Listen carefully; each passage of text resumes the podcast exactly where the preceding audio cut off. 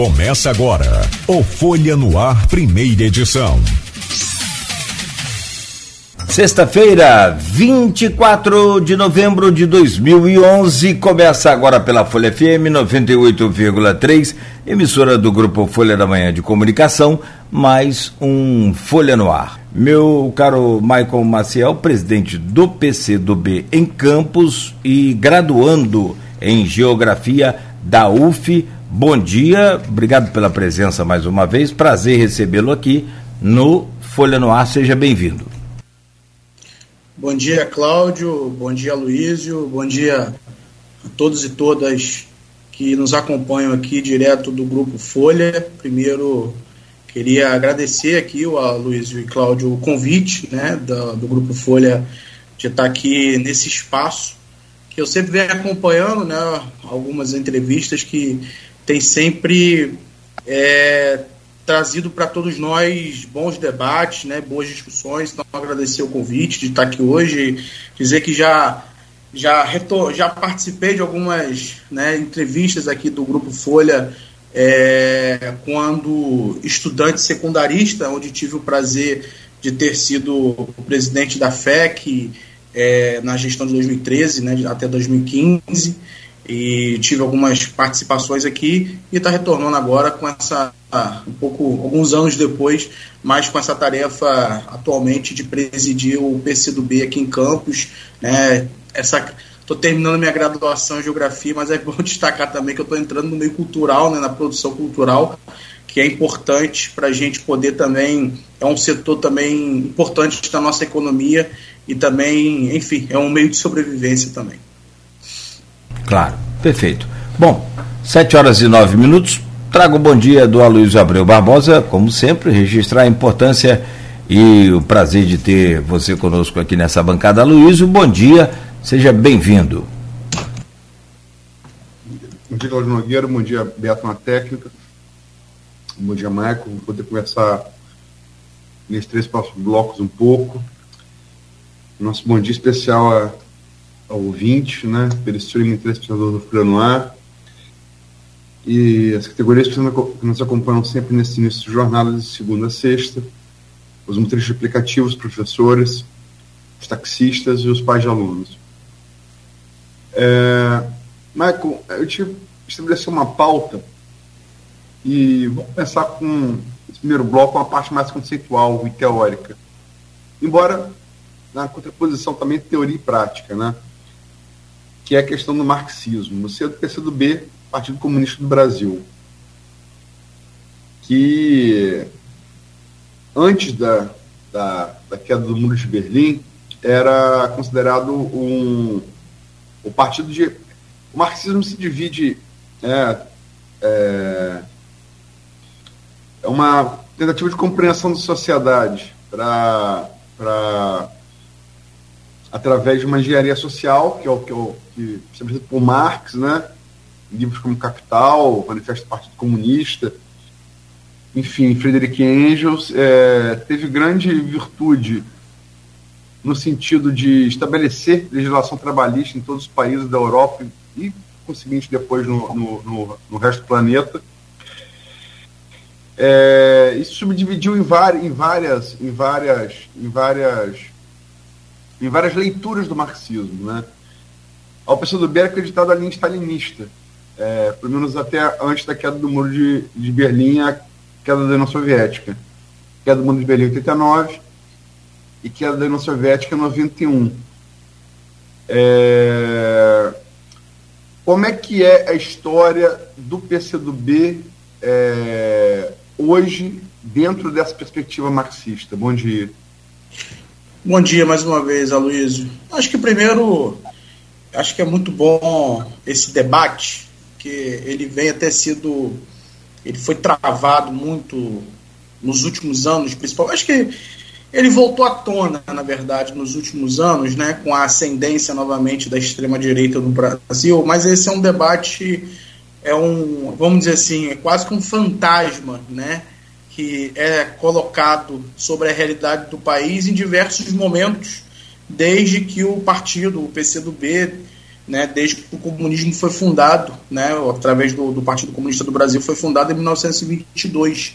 Né, inclusive, acho que é muito bom destacar que o PCdoB é o partido mais antigo em, em funcionamento do país, completou esse ano 101 anos de idade. Né? Ano passado, em 2022, o nosso centenário, inclusive, teve um grande festival de comemoração à fundação do PCdoB é, na cidade de Niterói, onde originalmente né, o partido foi fundado, foi, foi realizada uma grande atividade e nada mais simbólico do que realizar também essa atividade ali em Niterói, além da fundação, mas também né, num, num instrumento cultural que o Oscar Niemeyer deixou para todos nós, que é o Caminho Niemeyer.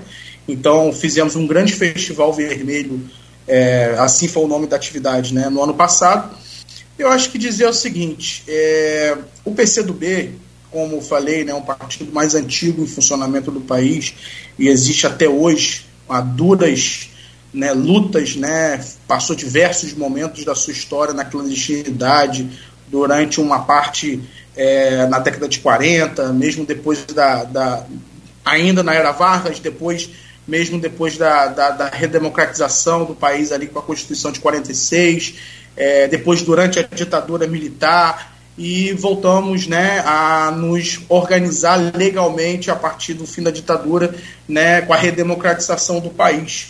Né? Então o PCdoB ele cumpre um papel muito importante, né, como sempre cumpriu né, na agenda brasileira, é, de debate de desenvolvimento nacional e de um debate de uma sociedade mais igualitária.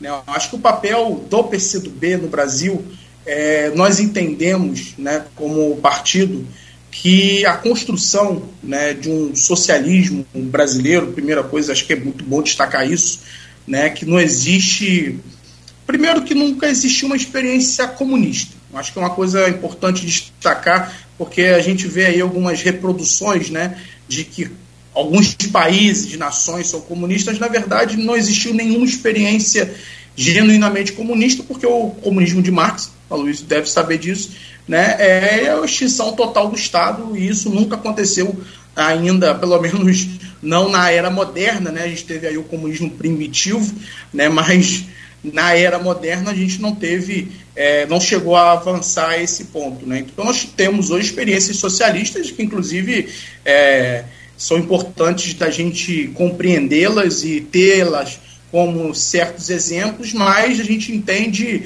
é, que a experiência brasileira é uma experiência completamente diferente. A realidade brasileira é uma realidade completamente diferente de qualquer realidade de qualquer outro país né? Então, o próprio Brasil mesmo, ele é gigante, tem realidade diferente. Então, nós entendemos o seguinte, nessa atualidade do, do mundo, né, que podemos dizer assim, e aí você coloca essa questão do Marx, eu acho que é importante colocar que muitos acertos dele tem colocado até hoje, né? Inclusive essa questão da financiarização, da concentração de renda que a gente vê tão latente hoje no Brasil, né? Uma extrema concentração de renda e uma baixa, né? Pouca distribuição de renda. A gente pega o Brasil, os dados do Brasil são escandalosos, né?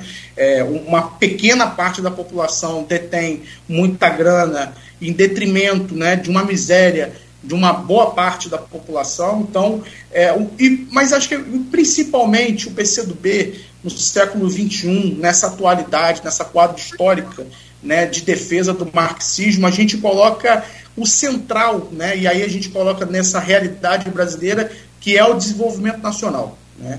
Eu acho que é importante destacar isso. A construção do socialismo brasileiro se passa por um país desenvolvido desenvolver as forças produtivas. E a gente fala de desenvolver as forças produtivas, a gente está falando não só é, de, de, de, máquina, de indústria, mas a gente está falando de geração de emprego para a população, a melhoria da qualidade de vida da população brasileira, que é importante. Por isso que nós defendemos um projeto nacional de desenvolvimento. Isso para a gente é muito claro. Né? Não é à toa que nessa atualidade o PCdoB, né, com a eleição do presidente Lula, é, nós ocupamos um papel central no, no, governo, que é o Ministério da Ciência, Tecnologia e Inovação, com a nossa ministra Luciana Santos, que atualmente também cumpre a função de presidente nacional do PCdoB. Então, assim, não é um, é um ministério central no desenvolvimento nacional. Não existe país Não existe experiência de país que se desenvolveu sem desenvolver suas forças produtivas, sem desenvolver sua ciência. Né? É, não existe nenhum país no mundo, nem socialistas e nem capitalistas. Os países capitalistas, para chegarem à sua. É, é, próprios Estados Unidos mesmo, né? Para chegar à sua, à sua organização, ela, ele desenvolve a sua ciência própria, a sua tecnologia própria pela sua independência. Então, eu acho que o, o papel do PCdoB hoje central no país, nessa compreensão do marxismo que não está parado, ele está em constante evolução, em constante debate, né, porque a sociedade está em constante mudança, né, é, mas esse é o papel do PCdoB, da construção do socialismo no país, ele se passa pelo desenvolvimento nacional, e eu acho que Marx dá uma grande contribuição em relação a isso. Umas coisas. É em 1922 foi fundado o PCB, Partido Comunista do Brasil. É o partido mais antigo do país, de fato. O PCdoB ele vem de uma dissidência do PCB, porque o que acontece? Stalin morre, é, assume Nikita Khrushchev, estamos falando dos anos 50 do século XX. Em 56, Khrushchev denuncia publicamente é, o, genocídio, o, genocídio, promovido por Stalin, dá números, os, os, os gulags, né, que eram campos de concentração na Sibéria, lugar muito gelado, enfim, toda sorte de abuso do, do Estado em relação a, aos cidadãos. E é, em 58 é aberta essa dissidência dentro do PCB. João Amazonas é uma figura de proa. Né? E em 62 é criado o PCdoB.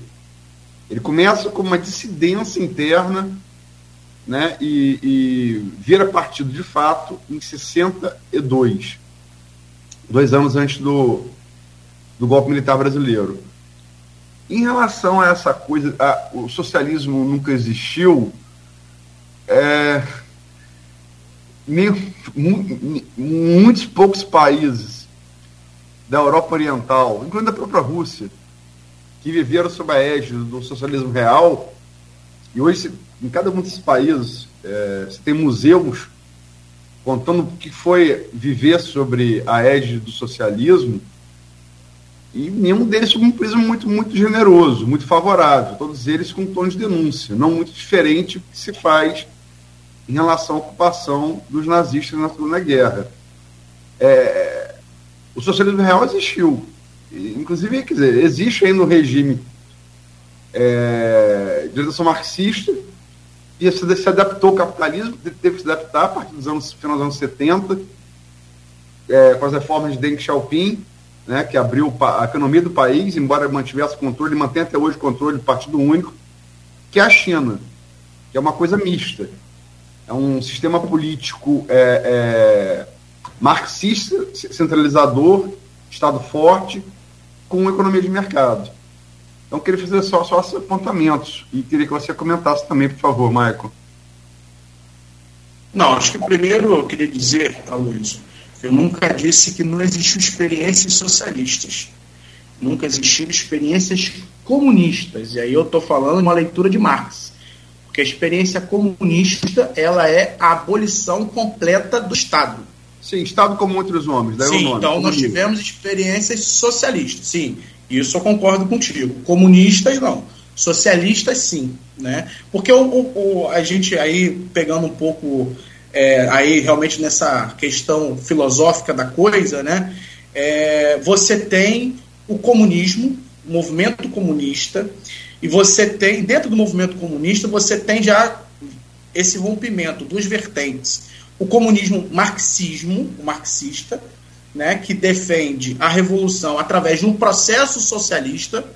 E aí esse até esse envolvimento, inclusive tem um, um, livro famoso, né, que é do Marx discutindo com um filósofo francês, o Proudhon, né, que é o A Miséria da Filosofia e o, o, o aliás, o Proudhon lança a filosofia da miséria e o Marx em resposta lança a miséria da filosofia, onde ali existe inclusive um rompimento, aí é, é tendencioso esse lado da filosofia francesa para o lado do o chamado anarquismo, né? Então, que compreende que, que não deixam de ser comunistas, de certa forma, mas que a, a, a, a revolução né, dita comunista ela vai ser o fim do Estado de uma, de uma vez só. Né? E já Marx ele defende isso como um processo histórico que tem que se passar pelo socialismo. Então, acho que é importante aí tem um grande exemplo é, dessa, dessa, vamos dizer assim, desse, desse comunismo é, anarquista que foi a Comuna de Paris, né, que inclusive Marx mesmo tem textos fazendo análise sobre esse processo. Enfim, então acho que a primeira coisa é importante destacar isso. Nós tivemos sim exemplos socialistas, né, é, de nações socialistas. Eu acho que dizer o seguinte, né, primeiro que o socialismo ele é um modo de, como você falou, não só de leitura do mundo, mas de uma nova sociedade. É, e são primeiras experiências, né, que a gente, a gente for uma primeira grande experiência que foi a Rússia, né, e com a criação na, da União Soviética, né, na sequência. Então foi uma primeira grande experiência que chega ao fim em 1991, que inclusive, né, porque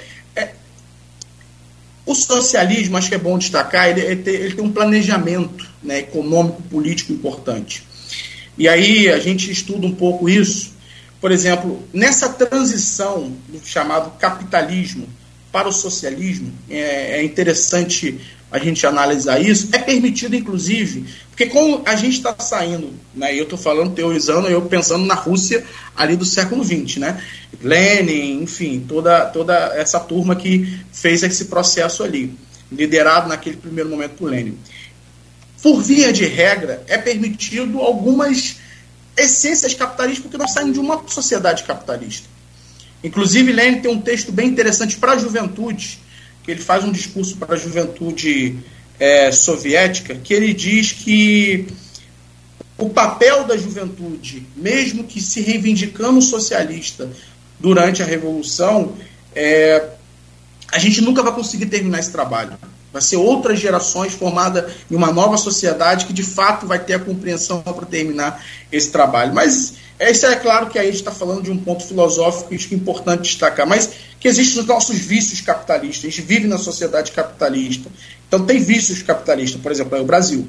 Né, é um país capitalista. Né? Quem fala que o Brasil não é capitalista realmente não tem ideia da noção. Eu tenho a conta de energia da minha casa, a Enel presta um péssimo serviço. Mas se eu não pagar a luz, eles vão vir aqui e vão cortar, pronto. Não está sob o poder do Estado, diferente, né, por exemplo, que pese todos os problemas que tem Cuba, mas Cuba a luz é gratuita, né, o fornecimento para a população que entende como um direito. Então, assim, é, é, acho que é bom destacar essas coisas e é o seguinte, existe experiência, essa experiência que aconteceu primeiro na União Soviética, primeiro foi uma experiência que dá para se dizer é, exitosa em primeiro momento, até porque aboliu, né, conseguiu vencer né, a horda nazista, neofascista que dominou a Europa naquele momento.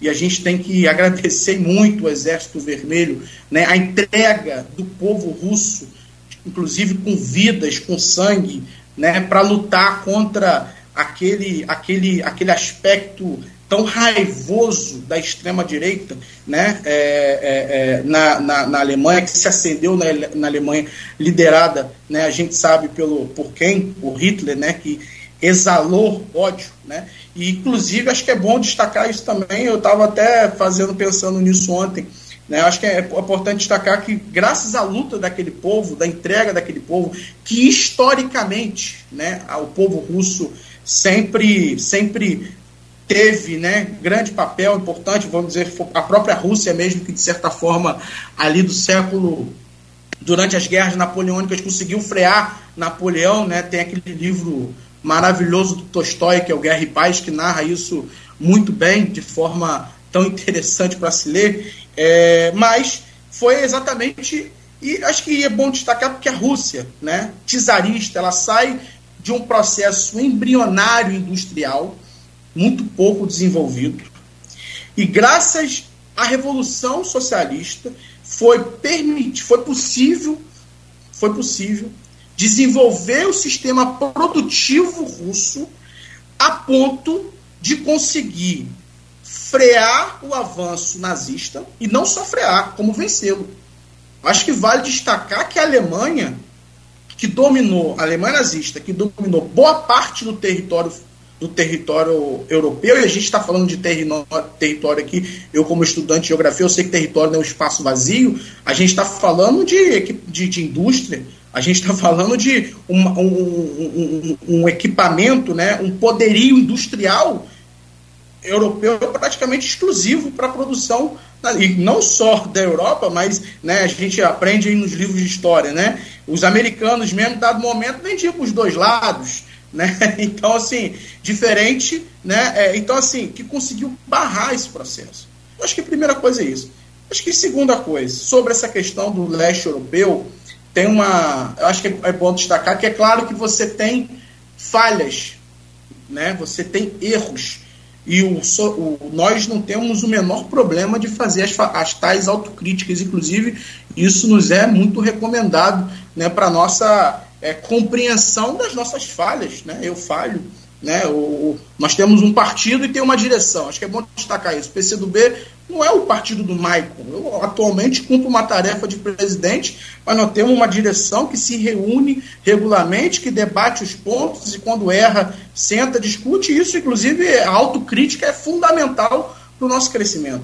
Então, assim, é claro que existem falhas, mas acho que é bom destacar também, se você for pegar, por exemplo, as denúncias por exemplo, eu vou dar um exemplo. Na Ucrânia, né, que, é, o, que aconteceu ali, etc, etc. Mas quem faz essa denúncia, ditas denúncias de, de disso ou daquilo, é exatamente um, um, um, um grupo que se hoje comanda, né, é, é, filosoficamente falando, né, e, e, também é, na estrutura do Estado ucraniano, que hoje está à frente do Estado ucraniano, que muitos se intitulam, né, e não tem nem vergonha de esconder isso, nazifascistas, visto a guerra que está acontecendo lá, né, tem o famoso, aquele exército de Ozob, enfim, então assim, você tem grupo, batalhão, né, de Ozob, então você tem grupos que declaradamente são nazifascistas que fazem essa denúncia. Agora, se isso é legítimo ou não, eu acho, eu não levo muito em consideração o que os nazistas ucranianos dizem da experiência socialista, porque dá razão para o inimigo. Né? Mas eu sei que existem, e claro que existiram problemas, e aí não estou aqui também negando isso, mas também a gente tem que, é, até que ponto de fato isso é um, uma fala basicamente para para atacar o inimigo, acho que eu tenho um pouco disso também, ou de fato foi coisas concretas, e aí, como eu digo, não estou aqui falando que não aconteceram erros, porque óbvio que aconteceram uma primeira experiência, e por, até porque se tivesse sido 100% exitosa, não tinha acabado em 1990. Mas aí eu digo que os erros, né, para o fim da União Soviética, e é bom lembrar que foi exatamente a, a União Soviética avançou na sua, na sua produção socialista, no seu pensamento socialista, na sua construção socialista, e, dado o momento, ela regrediu para os estágios, né? acho que essa palavra é correta, estágios anteriores, e aí liquida de vez com a perestroika e a glasnost, que é exatamente você reintroduz elementos capitalistas e que acabou sendo um veneno para para, para a economia soviética e termina culminando com o fim daquele regime. Mas é isso, como eu disse, é um, foi uma experiência, foi uma primeira, teve erros, né? acabou, e mas nós temos outras experiências. E aí você falou mesmo da própria China, que tem esse debate, né? tem parte do, do movimento que pensa, que tem exatamente esse negócio é, é, é, mesclado, né? Capitalismo e socialismo e tudo mais, né? Tem, mas se a gente for pegar num aspecto, é, é, é, acho que é importante dizer que é o seguinte: a China ela desenvolve as suas forças a partir de uma compreensão do Estado. Então, diferente do Brasil, de certa forma, que a, hoje que a gente está voltando a ter, ter, um pouco mais desse debate, mas que desenvolve quando deixa na mão da tal, do tal mercado, né?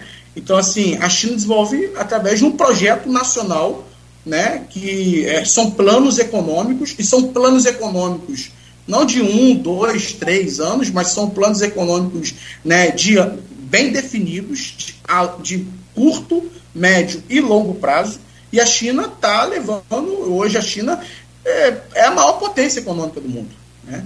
Acho que é bom destacar isso, é a maior potência econômica do mundo e não dá para dizer que o socialismo deu errado com a China dando tão certo como está dando. E aí, só para finalizar essa fala aqui, um pouco no início que você colocou sobre a fundação do PCdoB, é, é de fato teve o seguinte. É, em 22 foi fundada, apesar da sigla PCB, mas era Partido Comunista do Brasil, né? Tinha, tinha essas questões de nomenclaturas e tal, é, tanto que tinha esse debate se era brasileiro, se era do Brasil, pela questão internacionalista, etc.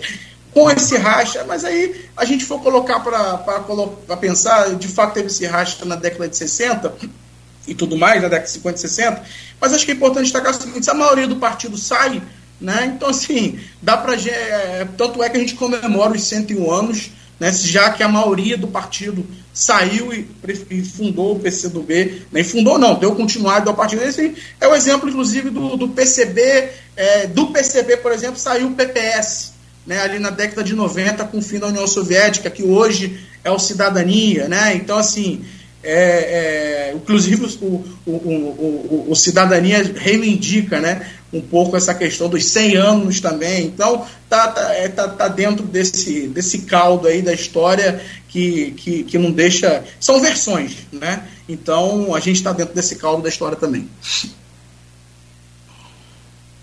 Muito bem. 7, horas 34 minutos. Meu caro Maicon. Daria, daria programa inteiro. Da, é. é. Agora, tem umas coisas que não tem que deixar de falar. É, é, essa questão são versões, algumas coisas são versões, essas coisas são fatos. A gente pode confundir, como disse Mulroney, senador, senador aparecido dos Estados Unidos, você tem suas próprias versões, nossos próprios fatos. É, é consenso, você faz geografia, é consenso entre os historiadores não de uma legião de inspiração neofascista no contexto ucraniano da Segunda Guerra Mundial, que é bem específico e que perdura até hoje. Gente tem que ter cuidado para não generalizar isso, porque é o que Putin fez para tentar justificar a invasão à Ucrânia. Tem que ter muito cuidado. Né? É... Mas não há é, é, país da Europa Oriental onde opinião consensual, não de um grupo empresarial, um grupo neoliberal, não seja consenso dos, dos historiadores, do, é, e tem museus em cada uma dessas capitais, de cada uma dessas repúblicas. Eu conheci alguns deles, né? na Polônia, na Bulgária, conheci alguns deles, né? que você não tem em cada uma de, de, dessas, na Romênia, na República Tcheca, na Eslovênia, é, é, em todas as repúblicas que, é, que se, se, dividiram, Yugoslávia, Croácia, Sérvia, Bósnia, você não tem em, em nenhuma de, desses países o consenso não de não, não de políticos, mas de historiadores que não fale dos problemas graves que cada um desses países passaram quando trocaram de bandeira. Sai nazismo, entra é, socialismo real, no caso da União Soviética. Sai a suástica, foi o martelo, todos eles. Esses historiadores. É mundial. E, e também é consenso mundial. É, vai se discutir, o capitalismo teve é, inúmeros crimes também cometidos, teve, fato. Agora não dá para. O meu crime é menos grave que o seu. Todo, todos são igualmente graves. Né? É, e, e é, essa troca de bandeira, é, desse domínio da Europa Oriental, é, é, a gente tem que lembrar, é fato, quem derrotou a Alemanha na Segunda Guerra Mundial foi a União Soviética. E não foi Stalin, não. Foi o Marechal, foi o Marechal de Campos Zukov. E viu que a única maneira de ganhar os, os alemães era, sabendo que ia perder várias batalhas, mas eu vou lutar a 31 primeira, porque eu tenho gente e recurso material para isso e tamanho. Você não tem. Vou, vai, a Alemanha vai ganhar 30 batalhas, mas não vai ter recurso para lutar a 31 primeira. Uma guerra de esgotamento. Que foi o que, e é fato. Quem venceu a Alemanha nazista na Europa, e quem falar que não está mentindo, foi a União Soviética. Agora, nenhum país é, exemplifica melhor isso do que a Polônia. A Segunda Guerra Mundial começa em 39 na Polônia, que é invadida pelo é, oeste, pela Alemanha e pelo leste, pela União Soviética. Por quê? Pacto Ribbentrop-Molotov. A saber, Ribbentrop, ministro das Relações Exteriores da União Soviética, e, é, perdão, Ribbentrop, ministro das Relações Exteriores da Alemanha, e Molotov da União Soviética, mais famoso hoje pelo famoso coquetel Molotov. Né? É, que é, é, é, fizeram um acordo, um pacto de não agressão, e invadiram juntos a Polônia. Juntos. Um pelo, um pelo leste, um, uh, um pelo oeste e um pelo leste. E dividiram a Polônia. Hitler traz esse pacto e invade a União Soviética. E aí os aliados viram inimigos. É só para pontuar isso, porque isso, isso não é opinião, isso é fato histórico. Estou falando aqui não é opinião, é fato histórico. É...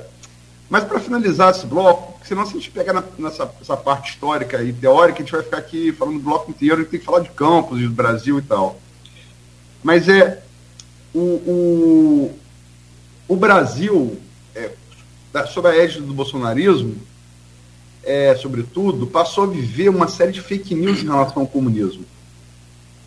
Né? É, e a, a, tipo, acusando, entre aspas, tá? Tem uma acusação nisso, é, o governo, os governos Lula e Dilma, é, o Lula 1, Lula 2 e o Dilma 1 e o Dilma 2,5, de, de serem é, comunistas.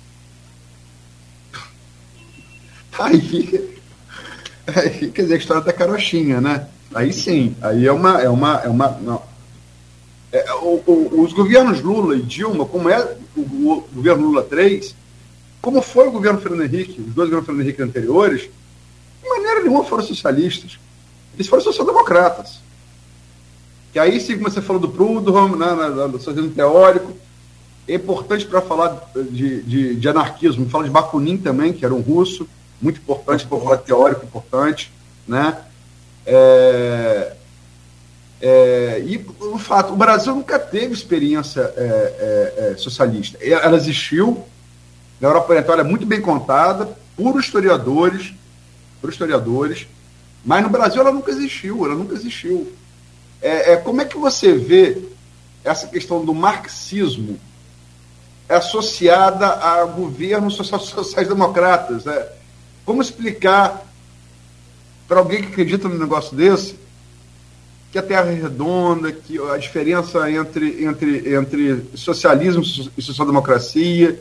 Como é que vocês tentam ter esse didatismo frente às avalanches fake news que a gente vive hoje?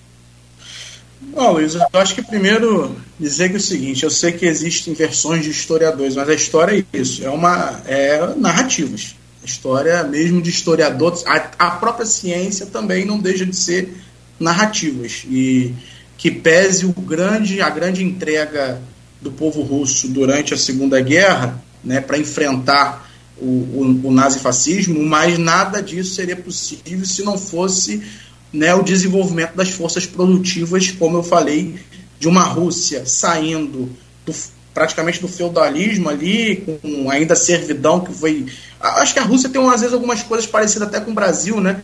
A servidão ali, que não era uma escravidão, mas era as ditas servidão, que era algo mais ou menos parecido. Enfim, dá para discutir as diferenças, mas é, que também foi extinta só no século XIX, né? Muito tarde, né? A, a própria é, desenvolvimento das forças, mas nada disso seria, não dava para ganhar né, é, a Segunda Guerra Mundial, mesmo com muita gente, se os russos fossem de espada e os nazistas de canhão e com uma tecnologia, indústria e desenvolvimento muito mais avançado. Então foi possível graças a um desenvolvimento da própria indústria é, russa soviética. Eu acho que é exatamente, é exatamente isso. Né? Quem vive, quem acredita né, que o presidente Lula, ou com a Dilma. Né? Na verdade, olha, Luiz, tem gente que acha que todo mundo que fala em democracia é comunista no Brasil. Fernando Henrique, é, todo mundo, né? Falou de é democrata no país, já vira, já vira comunista, né? Eu, eu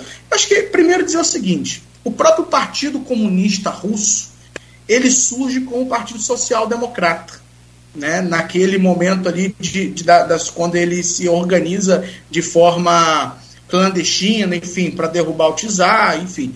Então, é, é, claro que depois existe a evolução, né, mas a evolução do, do, da compreensão teórica, mas você pega textos do Lenin pré-revolução, né, ali entre o final do século XIX e século XX, era o partido se organizava através do Partido Social Democrata Russo, né? Então, a primeira coisa é dizer isso. Então, assim, é, aliança com o presidente Lula é importante, né? principalmente porque o centro para gente e o Lula tem é, isso também como para ele, né? para o país, para o governo, que pese algumas diferenças que a gente possa ter de, de pensamento de como isso é feito, mas tem como, como centro o desenvolvimento nacional, que, como eu disse na minha abertura, é tão importante para nós.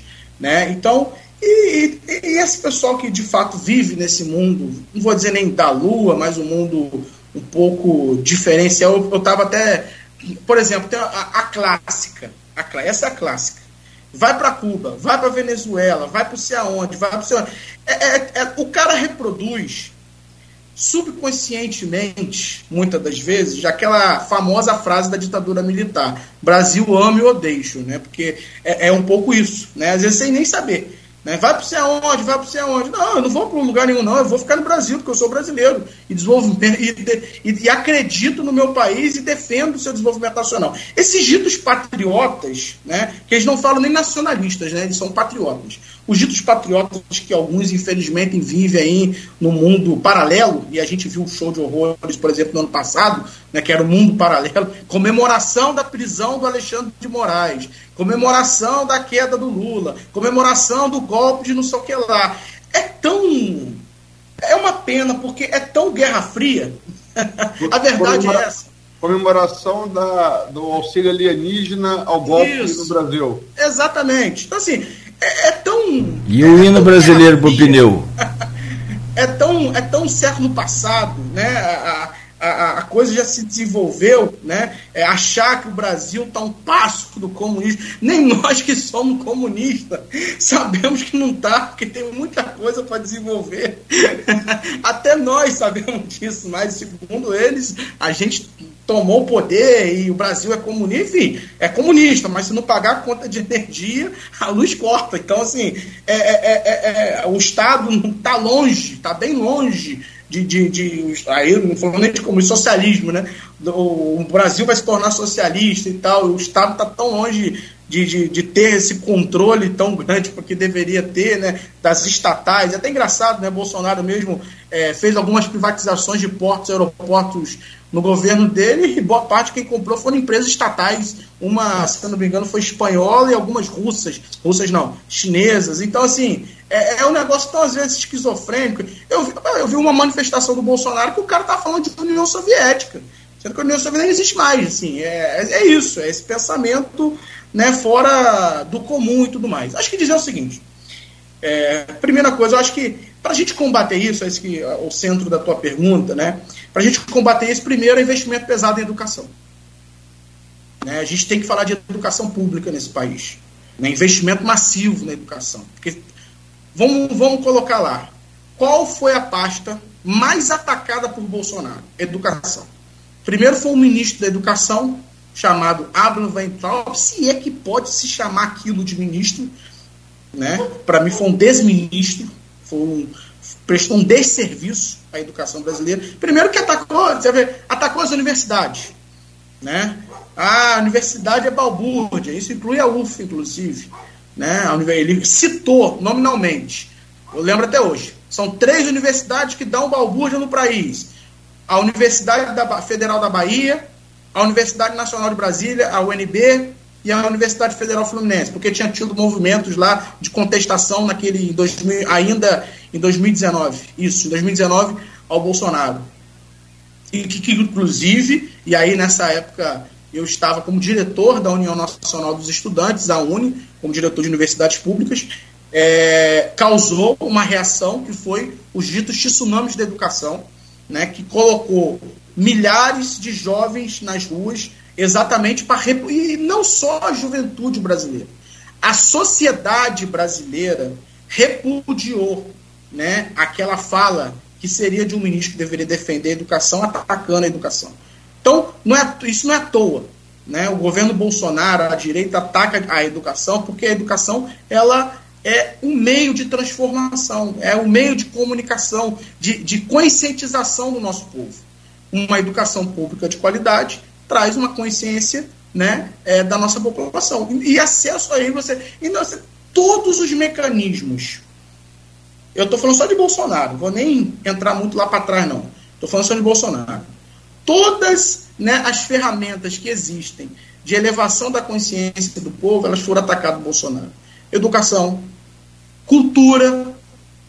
Nós tivemos um ministro da cultura que fez um vídeo High Hitler o ministro, não, aliás, nem tinha Ministério da Cultura, ele diminuiu para ser uma secretaria especial da cultura. Né? Eu estava até. É, essa semana teve uma entrevista da, da ministra Margarete Menezes no, no programa do Roda Viva, é, e ela coloca né, muito bem essa questão de o ponto que pegou a cultura totalmente destruída. Né? É isso, é você ataca o outro. Então, assim, acho que e isso o presidente Lula tem colocado isso no centro. Né? e essa conscientização do nosso povo, criar a cultura, né? Criar não, nossa cultura nós já temos, mas fomentar a nossa cultura. A cultura no Brasil é responsável, né, a própria ministra deu esse dado, de mais de 3% do PIB brasileiro. Mais de 3%. Então, longe do investimento que a gente deveria ter de investimento. Né? Eu, eu até posso colocar aqui, por exemplo, em campos.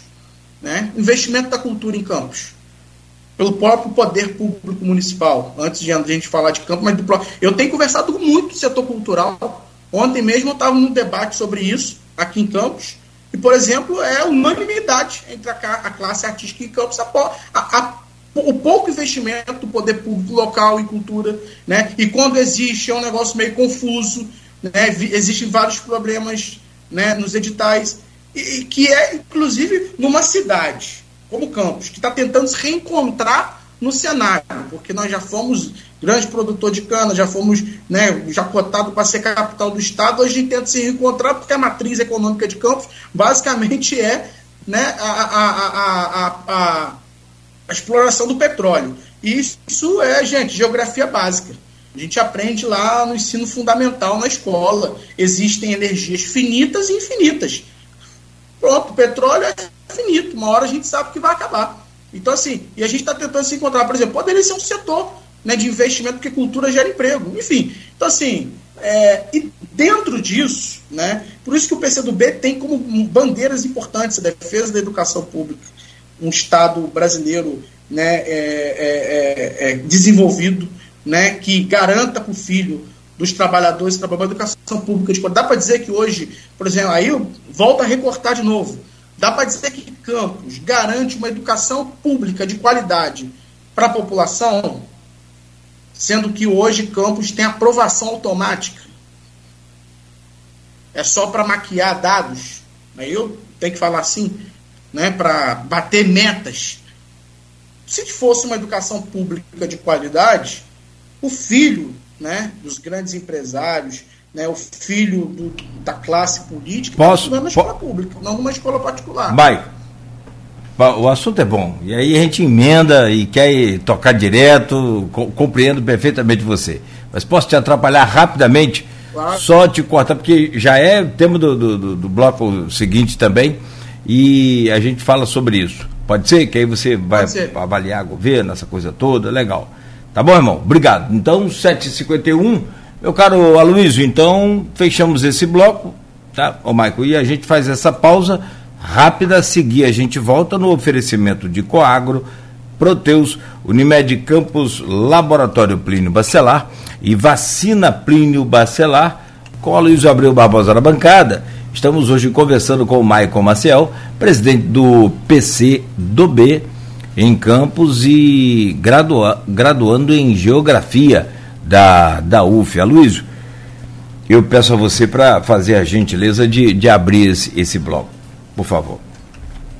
Mas vamos lá, como diria, como diria, a gente falou aí no primeiro bloco, na parte histórica, na parte teórica, é, Proudhon, Marx, Engels, Bakunin, né?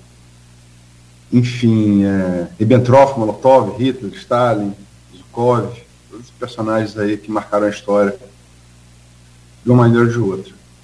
É, mas como diria Capi, vamos para o nosso canavial. Vamos baixar aqui na, na, no. Primeiro na esfera federal. Como é que você avalia? Estamos agora 24 de novembro, está concluindo aí os 11 primeiros meses do Lula 3. Como é que você avalia? É, a parte histórica sempre é interessante e sempre é, cria essa emoção, né? É porque a gente aprende com a história, não tem jeito. Então, é, são as experiências com erros, acertos, mas são as experiências que é deixado para todos nós de não repeti-las e também não de copiá-las, né? Mas também, mas na verdade aprender com elas, né? É, por isso que o marxismo é tão caro a questão do materialismo histórico. Então a gente não poderia deixar de lado isso aí. Eu acho que primeiro dizer o seguinte, o presidente Lula, acho que primeiro vamos falar da eleição dele, né? Uma eleição é, acho que desde que a Dilma foi derrubada, né, a gente teve o Michel Temer ali num, num mandato tampão e teve essa, esse movimento né, é, da extrema-direita do Brasil de sair das próprias sombras e aí aglutinar setores ditos conservadores né, do, do, do, país e vencer as eleições de 2018 em cima de, uma, de um movimento que, inclusive, a Argentina está passando agora um pouco por isso, né, que, inclusive, a gente está falando aí de um ataque e um descrédito, inclusive, à própria política. Né? Bolsonaro é eleito nessa onda, né? É, lembra lá a onda do Dória, né, do tal gestor. Não, não sou político, eu sou gestor. É até engraçado falar com o Bolsonaro, pô, o cara é deputado federal a, desde a redemocratização do país, dos filhos, né, enfim, família toda na política, mas ele não era político, né, enfim, é, é um negócio até meio controverso. Então, assim, e foram quatro anos de Bolsonaro de um completo atraso para o país. Isso é é, o Brasil aumentou a miséria, né, ataques às instituições, ataque à democracia. Nós tivemos uma tentativa de golpe, eu acho que é importante falar isso. Né, o 8 de janeiro desse ano foi uma tentativa de golpe. Né, você aflorou tudo que tinha de mais atrasado no país num, num, num governo que, é, e que pese né, é, né, riu durante a pandemia né? Acho que assim, é no mínimo desumano um presidente da República imitar uma pessoa sem ar. No mínimo. Assim, não estou falando de ideologia, não. Aqui eu estou falando de humanidade. No mínimo, um presidente da República. E a gente teve aí, infelizmente, mais de 700 mil mortes. Porque assim, a luta, eu até eu gosto de falar isso, porque a luta política, Luiz, ela é travada os debates, né, a diferença, podemos ter diferenças aqui sobre visão histórica, sobre concepção do mundo, né, porém, né, a vida humana ela é acima disso. De ideologia, de lado A, lado B, de esquerda ou direita.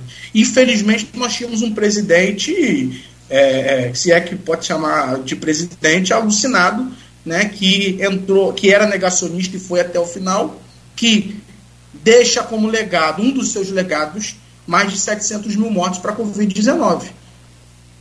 Né? O caos em Manaus. Atrasou a vacina. E aí eu falei do Dória, mas justiça seja feita, que se não fosse ele naquele momento ali em São Paulo, talvez a gente não tinha recebido vacina até hoje. Então, assim, pra, a gente não tem problema em falar sobre isso. Então, assim, acho que é bom dizer, primeiro isso, 700 mil mortos, é o, é e aí é isso, né? O Brasil, a gente está voltando a ter doenças. é isso, que né? Então, o Brasil estavam praticamente erradicadas do Brasil porque as pessoas não estão se vacinando. Eu tomei todas as vacinas da minha vida. Tomei todas as vacinas da Covid. E, e, e assim, criou essa, essa, essa onda de que parece que as pessoas antes não morriam, né? Porque agora a pessoa morreu porque se vacinou. É uma coisa, ah, eu sinto uma dor, é porque tomei vacina, né? É como se antes não existia. Acho que antes da Covid, antes da, da vacinação da Covid, ninguém morria, né? Ninguém sentia dor. ninguém, enfim, era uma coisa. Acho que a vida era eterna antes da, da vacinação. Enfim, então assim, acho que primeiro colocar isso e dizer o seguinte: graças a essa condição também de um presidente extrema, de extrema direita, né? E aí Vou puxar um pouco sardinha para o PCdoB, sim, porque o PCdoB foi baluarte na defesa da frente ampla. Exatamente por entender que se Bolsonaro fosse reeleito, primeira coisa antes do Lula é isso. Se Bolsonaro fosse reeleito, o Brasil iria se jogar em trevas muito mais profundas do que foi esses quatro anos de Bolsonaro que a gente experimentou. Inclusive, a prova está aí, que foi o 8 de janeiro, à disposição que ele estava. Imagina se ele sai legitimado das urnas. Então, assim, o PCdoB foi, foi pioneiro nessa defesa da frente ampla, que inclusive possibilitou a eleição do presidente Lula. Inclusive trazendo Geraldo Alckmin, né, antigos adversários, mas por entender que é, é, é, é, era, era, era um momento histórico. Eu vou dizer até que eu estava como diretor da Uni, como eu disse, eu participei de manifestação, Luiz, do, do, do movimento do Brasil Livre contra Bolsonaro. Eu participei de atos né, de pessoas ligadas à direita né, contra Bolsonaro. Porque exatamente era importante, naquele momento, vencer esse processo e livrar o Brasil de mais quatro anos, até mais de quatro anos, talvez, de mais atraso ainda. Né? Então, assim, primeira coisa dizer isso, que foi muito importante a construção da frente ampla e que possibilitou eleger. E a gente tem muito orgulho, porque nós estamos na federação, e provavelmente isso vai ser um dos debates, que Lula foi eleito não só pelo PT, mas foi eleito pela Federação Brasil de Esperança, e é, é bom falar esse nome, porque era a esperança que a gente tinha naquele momento, né? É, que é a FE Brasil, né? a sigla nossa é essa, que tem PT, PCdoB e PV, Partido Verde. É, então, assim, acho que a primeira coisa destaca isso. Estamos aí quase finalizando um ano do presidente Lula. Eu acho que é, a, a, a, entrega está aí. Né? Eu acho que a entrega está aí quando você, ano, até ano passado, ia ao supermercado e era triste. Olha, eu via pessoas comprando quilos de pé de galinha, sabe? Era é, as pessoas voltando a comprar produtos de segunda, aquelas imagens que a gente viu circulando novamente no país, né? o dinheiro não dava. Né? Então, assim, é, o preço das coisas extremamente caro porque foi feita uma política para isso. E claramente o presidente Lula entra e a gente consegue já reverter isso. Né? É, que ele falou lá da, da, da, da do brasileiro voltar a comer carne, do brasileiro. Exato, o preço baixou, é realidade, ainda falta baixar mais. Né? A gente sempre quer mais, quer sempre melhoria, mas a realidade é essa voltou a melhorar essa situação. A gente voltou a fazer compras e poder ter, chegar nos Quem negar isso, aí é também um negacionismo estranho, porque todo mundo diz que o órgão mais sensível do corpo é o bolso, né? Então, assim, é também já algo estranho demais. Porque, pô, é, comparar o preço da carne ano passado para desse ano é só uma entrega. Aí eu estou falando de melhoria da qualidade de vida. A gente voltou a falar de educação, voltou a falar de, de investimento na ciência e tecnologia, coisas que não tinha. Recriamos o Ministério da Cultura, o Ministério da Ciência e Tecnologia hoje cumpre um papel importante, inclusive é, é, nós, por exemplo, vou falar um pouco da, da Luciana Santos, que teve um, uma luta importante, por exemplo, nós é, uma coisa que foi tão atacada, né? A, a, as bolsas universitárias elas estavam congeladas desde o governo Dilma. Então nós tivemos um reajuste.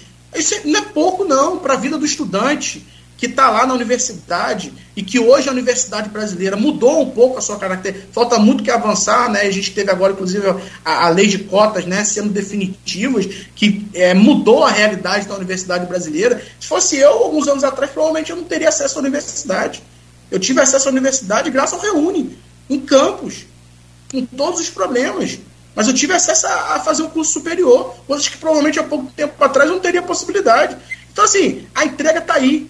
Né? A gente, e para finalizar um pouco do, do, do presidente Lula, né, é, é, o PAC, que é um programa importantíssimo exatamente para acelerar o desenvolvimento econômico do país. E se a gente pegar o mapa de investimento, Luiz, o estado do Rio de Janeiro é o estado que mais vai receber recursos do PAC. Inclusive, você, acho que foi a coluna do, do Gilberto, né? Até soltou aí os projetos que a Prefeitura de Campos escreveu é, é, é, no PAC, enfim. Então, assim, é, recurso para o desenvolvimento para qualidade de vida. E a gente não tem jeito, né, Cláudio? A gente volta para sempre um pouco para campos, puxa para campos, porque é como geógrafo, né? A gente vive na cidade. nós somos brasileiros, mas o nosso dia a dia, o nosso cotidiano, os nossos amigos, né, a, a nossa rotina, ela é na cidade. É, isso é em qualquer pessoa, né? não é só exclusividade nossa. É em Campos, no nosso caso. Michael, né? A gente você... anda nas ruas de Campos, enfim. Se você, se você me permite, antes claro. de. Vamos chegar a Campos. Vamos, vamos. É, mas é o estado do Rio de Janeiro. Vamos seguir a pauta. É, a análise do governo Lula, você fez, fez a comparação com o Bolsonaro. É, tem até que manifestação aqui no, no, no streaming. O Patrício Borges. Ah, tem, é, tem vários aqui. Dona Sebastiana Gonçalves, que é a nossa. Tá aí, tipo, Flamengo, Botafogo e, e Palmeiras com o com o, o Maurício Batista, é, disputando aí para o 20001 do programa. Tá aqui, bom dia, um ótimo final de semana abençoado. A Noia Magalhães coloca aqui, bom dia, grande abraço em todos, sou muito fã de Jandira Fegali. Minha Toyota tem o nome dela, Guerreira. E o Patrício Borges aqui, eu acho que vendo sua análise aqui do mais, comentário mais recente, dessa contraposição entre Bolsonaro e Lula, ele coloca aqui: bom dia, vivíamos no Jardim do Éden antes de Bolsonaro. Mas, enfim, é, só para interatividade é um negócio importante, né? É, governo Cláudio Castro, Cláudio Castro, governo Lula, governo Cláudio Castro, antes da gente entrar em campos. Qual a sua avaliação? O Cláudio, acho que é, é, de fato a gente não vivia no Jardim do Éden, mas a gente conheceu um pedacinho do inferno, pelo menos o inferno de Dante, pelo menos ali o iníciozinho a gente chegou a conhecer. Não entramos muito, né, para conhecer mais, porque felizmente a gente recuou. Mas que a gente conheceu ali os primeiros estágios ali do inferno, a gente conheceu. Acho que é do governo Cláudio Castro. É, assim, eu fiz às vezes me perguntando se ainda ele é governador, né? Acho que a primeira coisa ainda, porque assim, o bastidor da política coloca tanta coisa né, de, de, de, de, de acontecimento. Acho que primeiro é o seguinte, o Castro, a gente sabe qual foi a estratégia dele. Né, ele se reelegeu em primeiro turno ano passado, que não foi pouco, mas também em cima de um alto investimento né, é, que aconteceu, acho que fruto principalmente da venda e privatização da SEDAI. Acho que é importante colocar isso, que girou capital né, para o Estado para poder garantir né, essa onda do Castro aqui no estado do Rio de Janeiro, né, que foi exitosa naquele momento, mas né, que hoje já apresenta problemas. Né, tendo em vista, por exemplo, que para o ano que vem tem um déficit de 8 bi de pagamento para o governo federal. Então, assim, é, o estado do Rio se encontra em uma situação calamitosa. Né? É bom destacar que, não só por culpa do Castro, né, mas assim, o estado do Rio vem perdendo o seu, a sua força né, é, nacional. Nós estamos num processo de desindustrialização muito forte, o estado do Rio de Janeiro uma dependência também, de certa forma, dos royalties do petróleo muito grande. É, e uma situação assim, do Castro, sinceramente, ele está ali entre. está balançando. Balançando porque. É, é, não balançando. Tem gente que diz que uma hora ou outra pode cair, que uma hora ou outra pode acontecer, mas é, é, é, é aquele negócio, né? É como a gente estava conversando com o bastidor, né? Aquela frase, por pode acontecer tudo e nada, ele pode terminar um mandato, mas, assim, é, o governo ele enfrenta, enfrenta problemas graves porque torrou todos os ativos que tinha que gastar, né? E só que o, a vida continua. Né? Então, assim, e como é que agora como é que você resolve esses problemas? Né? Com o estado do Rio de Janeiro, com tantos problemas que já tinha antes, mas aí foi uma campanha cara que garantiu a sua reeleição. Mas como é que você então, assim, o governo Cláudio Castro, às vezes eu fico me pergunto se ele ainda é um governador, porque parece que às vezes não é. Né? É, quando acabou esses ativos todos, parece que não é né, nessa movimentação. Então, a avaliação que eu tenho é que, infelizmente, nós temos um governo é, muito problemático. é, que sai de muitas crises, né? A gente teve quase todos os nossos ex-governadores presos, praticamente, né? enfim. Então, assim, o estado do Rio de Janeiro enfrenta muito problema. Enfrenta muito problema. Eu acho que esse investimento do presidente Lula no estado do Rio pode ajudar, né, aliviar algumas coisas, mas eu não sei, por exemplo, ano que vem, como é que vai fechar essa conta no orçamento. Como é que vai pagar funcionário público? A gente teve essa experiência, né? Do, do, de não pagar funcionário público, uma crise e tal, tudo mais. Então, assim, é, o Estado do Rio perdendo cada vez mais sua capacidade de investimento, de botar dinheiro na praça, né, de recursos na praça para investir no Estado. Então, assim, a gente, como comunista, já avalia, tanto que a gente é oposição ao governador, é, avalia essa situação muito problemática do Rio e muito calamitosa. Vamos lá. É, parte que você adiantou duas vezes, Nogueira, o primeiro bloco, e de uma pausa, eu, eu, também quis botar o governo Castro antes, vai vir caindo, né? É. Falamos sobre o mundo, falamos sobre governo federal, governo estadual. Governo Vladimir Garotinho, é, estamos terminando aí o terceiro ano também de, de governo, né, do primeiro governo Vladimir Garotinho. É, como é que você avalia, é, que critérios que você usa para avaliar? É, é, um governo que as pesquisas apontam uma boa avaliação da popular. Como é que você vê? Olha só, primeiro eu queria dizer o seguinte: o prefeito Vladimir ele teve quase que a sorte histórica de assumir o governo pós um governo que fracassou, que foi do ex-prefeito Rafael Diniz, e as urnas provou isso. Rafael nem é, assim, é uma derrota muito forte. Um prefeito que foi eleito no primeiro turno, quatro anos depois não consegue nem chegar ao segundo. Né? Então isso é uma derrota muito clara. Então, é, eu primeiro dizer que o Vladimir teve um pouco essa sorte, porque assim, o nível é baixo de comparação, porque a mental, a, a, o consciente da população, né, geralmente é uma comparação ao governo anterior. Se a gente for comparar o governo anterior, assim, o nível não é alto de, de entrega, né, enfim, é um nível extremamente baixo. E dizer o seguinte, o Vladimir também, além e é claro que só isso não se explica, mas para além né, dessa sorte histórica do ex-prefeito ter sido tão mal avaliado e saído tão mal da, da prefeitura, é, também teve a sorte do aumento dos recursos dos royalties, que acabou também ajudando a prefeitura, né? É, porque, enfim, administrar sem dinheiro é uma coisa, administrar com dinheiro é diferente. Então, acho que é importante também colocar essa questão e vamos lembrar a, a, a, a frase que foi tão usada durante a campanha de, de 2020, que foi dinheiro tem, falta gestão. Acho que primeiro dizer, então, assim, se dentro desse cenário, eu avalio o governo Vladimir um pouco do mais do mesmo, porém com a sorte de ter recurso em caixa, inclusive também com investimentos do governo do Estado dito que boa parte das obras, por exemplo, em Campos, muitas delas são via governo do estado do Rio de Janeiro.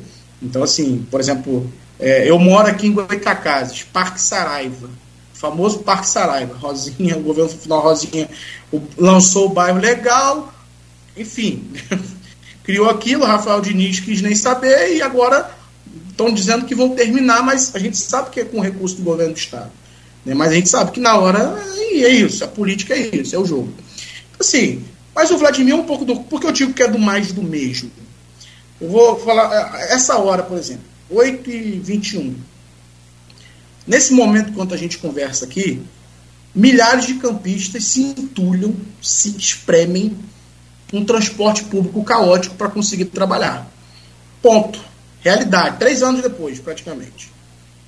Isso vai aqui em Goitacazes, nos pontos de ônibus, as vans, muitas precárias, as pessoas se enfiam ali para conseguir ir para o trabalho, estudar, ir para uma consulta médica, enfim, desenvolver sua vida. E qual o projeto que o prefeito entregou para esse grande gargalo do transporte público da cidade? Até agora. Não vi.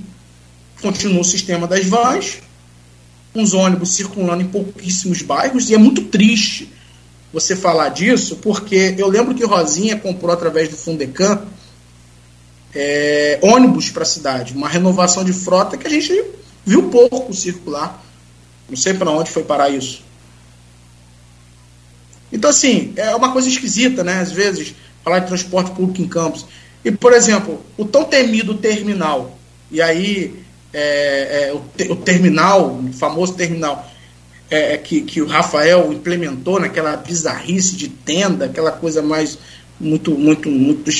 Vladimir está implementando o mesmo sistema, ou seja, três anos para fazer a mesma coisa do anterior, praticamente, né, mas construindo terminais enormes, faraônicos aqui em Donana mesmo, está construindo um na bagatela de 16 milhões de reais, no sistema a gente nem sabe se vai funcionar.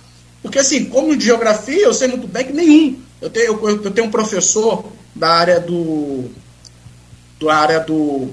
da, da, da planejamento urbano, que na, a gente tá conversando falou assim, Mike, pô, não existe mudança no sistema de transporte público de um dia para a noite. Isso é uma construção. Enfim, é, é, um, principalmente numa cidade de médio porte. Campos não é uma cidade pequena. Campos é uma cidade complexa, 500 mil habitantes.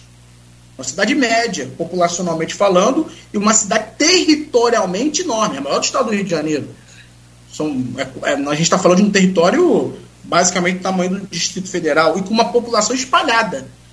Né? A população de Campos não é concentrada apenas de uma área, ela é espalhada, existem várias localidades da cidade. Enfim, então assim, o transporte público é um exemplo.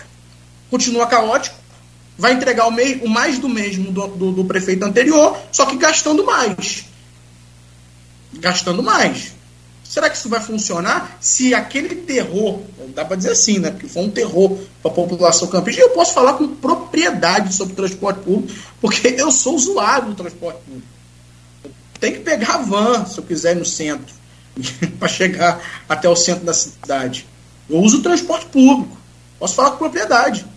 Então, assim, é. Então, assim, é, e aí, essa comparação? Ponto.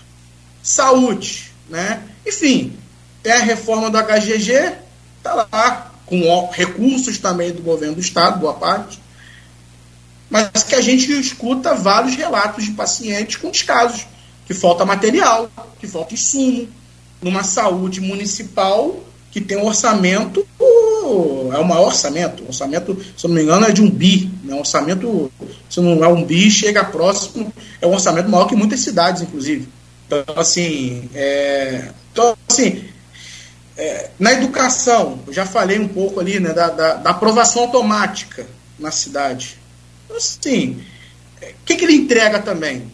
Eu não vejo também o Vladimir entrega, eu acho que é muito marketing. Marketing, realmente, vamos reconhecer, eu reconheço que o marketing do prefeito é muito bom. Marketing, realmente. Ele, inclusive, fala muitas coisas, mas quando a gente for ver, nem são concretizadas. Coisas que são ditas. Né? Então, assim, é, é, o que, que entrega? Então, assim, primeiro é isso. E dizer o seguinte: essa questão da avaliação dele, eu estava até num debate esses dias no Rio sobre isso. Acho que primeiro falta uma organização maior da oposição em Campos. Mas uma organização que eu digo, não é no sentido. Porque é, é, Campos às vezes parece uma briga de torcida, né? É briga de família. É família A brigando com família B, com família C. É isso. É um chamando o outro daquilo. Enfim, né? E falta muitas das vezes a crítica real. É isso que eu estou tentando colocar aqui. A crítica real às condições de vida do povo. Porque às vezes falta essa. Ele tem às vezes essa boa aprovação inclusive porque a gente às vezes falta denunciar, tem mais espaços como esse, um exemplo, né, no sentido de se organizar, de colocar mais a crítica, não, volta a falar, não a crítica de lado A, lado B, mas a crítica real da situação atual do povo. Para no ponto da van e pergunta se ele está contente com aquele transporte público. E a responsabilidade do transporte público na cidade de quem? É do prefeito, é do governo municipal. Então, assim, é, Existe uma avaliação. Eu acho que é uma avaliação porque falta também críticas mais contundentes à sua, à sua gestão. E problemas tem, e muito, por uma cidade tão rica como nossa. Né? Então, assim, tem muitos problemas. Então, assim, eu acho que é uma lacuna que nós temos que preencher como oposição. Preencher mais, da crítica real à situação. Não briga de torcida. Briga de torcida não nos interessa.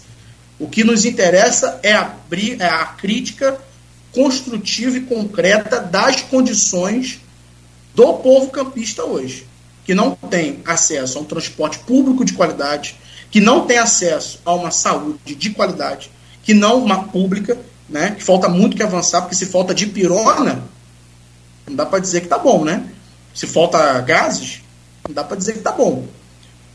Acesso a uma educação pública de fato de qualidade, mais investimento na educação pública, e que isso chega na base. Então, assim, dizer que já ganhou também, que é um discurso que às vezes tenta se implementar, é isso. Quem está no poder sempre vai dizer que já ganhou, que está tudo resolvido. É claro, é uma onda que tenta se criar. A política é isso. né? É, é ponto. Né? Agora, cabe a nós fazer as denúncias. E principalmente da realidade. A realidade não é essa. Eu não acredito. É, a realidade não é essa. A verdade é essa.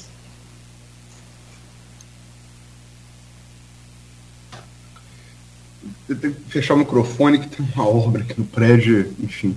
Tenho que fechar o microfone. É... Quer dizer, os, da, o, o, os dados da, da, das pesquisas. Está dando um eco. É, é... Tudo ok. Está ouvindo bem? Está ouvindo bem? Estão ouvindo bem? Não, mas está dando um eco sim, mas vamos lá, volta aí. Acho que pode ser internet aí, por favor. É. Pode ser. Não, é, as pesquisas é, apontam, você falou em, em, que se tenta vender, a, já ganhou as pesquisas apontam uma possibilidade de vitória no primeiro turno. Né? Campos, mais de 200 mil eleitores. Né? Tem, tem segundo turno. É, aliás, teria que ter desde a primeira eleição do Garotinha prefeito de Campos, mas não teve porque a Constituição se passou valer no ano seguinte, né? A partir da eleição presidencial de 89. Ela, se tivesse lá em 88, o Garotinho talvez não tivesse ganho, porque né, é, os eleitores de Zezé iriam para a Roca no segundo turno. Mas, enfim, não, não existe sem história. É, o que a gente tem hoje de pesquisa divulgada? É, Vladimir, na, pela GPP de março. É, vou vou para estimulada, né, que, qual você apresenta o, o, o disco e os nomes. A GPP de março, Vladimir com 50,4% de intenção de voto. Caio Viana 18,1%, Marquinhos Bacelar 5,8%.